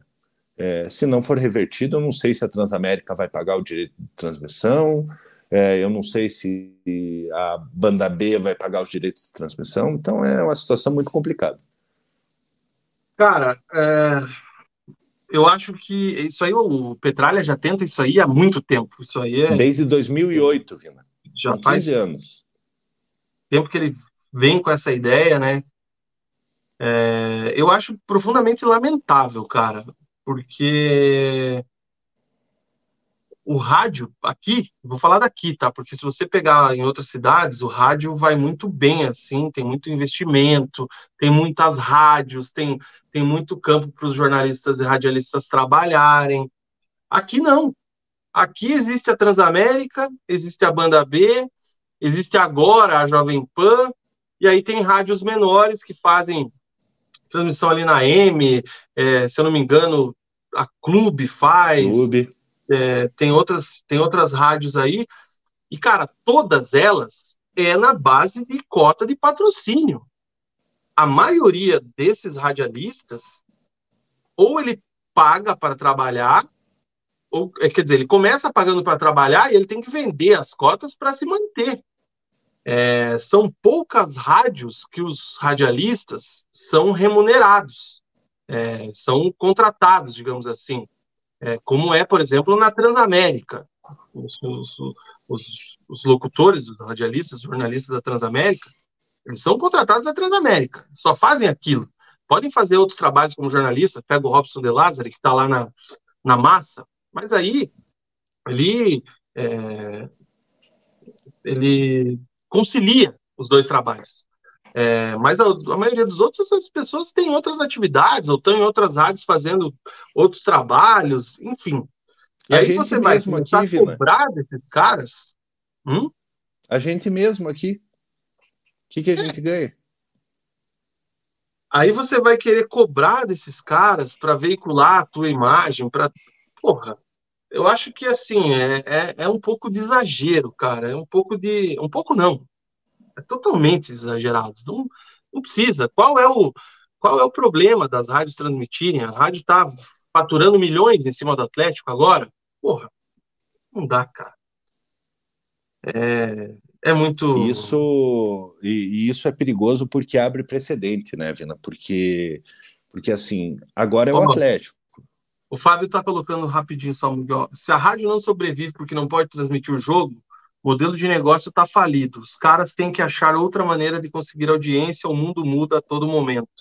problema é que aqui o investimento é pequeno, Fábio. É diferente de, de outras praças. Eu não vou nem falar de São Paulo e Rio de Janeiro, vou pegar Porto Alegre, vou pegar BH. É, a galera não consome da mesma forma que consome lá. É só, como o Muco falou, pega o nosso canal. Quando o Atlético atropela no fim de semana, a gente bate 100, 150 visualizações simultâneas. Quando tem um jogo comum, a gente está falando um, um programa pré-Libertadores. A gente está com 40 pessoas ao vivo. Não é desmerecer quem está assistindo a gente agora, mas é essa linha. É, o, o consumidor do futebol curitibano ele é diferente. Então, assim, é, é, é muito complicado você imaginar que esses. Esses vou pegar lá o, a Transamérica, vai fazer alguma coisa diferente para para revolucionar. Eles já revolucionaram o rádio. A Transamérica é um case de sucesso há 20 anos. Então é, é muito complicado essa situação. Pega um projeto que era perfeito, era excelente, que tinha que ter dado certo e não deu por falta de investimento, que foi a 98 em 2013, 2014. A equipe da 98 era de altíssimo nível e pereceu por falta de investimento. Por quê? Não tem retorno. O torcedor, ainda mais hoje, o torcedor só quer ouvir quem fala bem do time dele, só quer ouvir quem faz média, só quer ouvir é, quem fala o que ele quer ouvir. E aí não dá certo. Então, assim, eu acho que é um, é um debate é, é muito é, amplo, é um negócio que tem que ser. Eu concordo que tem muito modelo aí que está realmente ultrapassado e por isso não sai do lugar. É, mas também, cara, não é assim tão curto essa, essa resenha toda, entendeu? O Fernando está falando aqui, ó, o canal de um jornalista de Minas teve quatro vezes mais visualizações que a Transamérica. Só que aí entra nisso que eu estou falando. Eu morei em Porto Alegre lá durante três anos, cara, a, a forma como as torcidas vivem o futebol é incomparável com o que a gente vive aqui. Vou falar de Atletiba, não vou nem colocar, naquela época o Paraná ainda estava na Série B.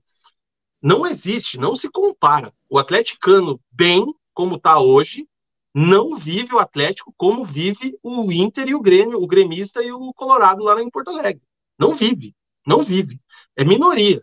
São poucos que vivem da forma como a maioria vive lá. E esse, esses poucos não pagam a conta, então não gera investimento. O cara vai investir em outra coisa. Essa é a realidade.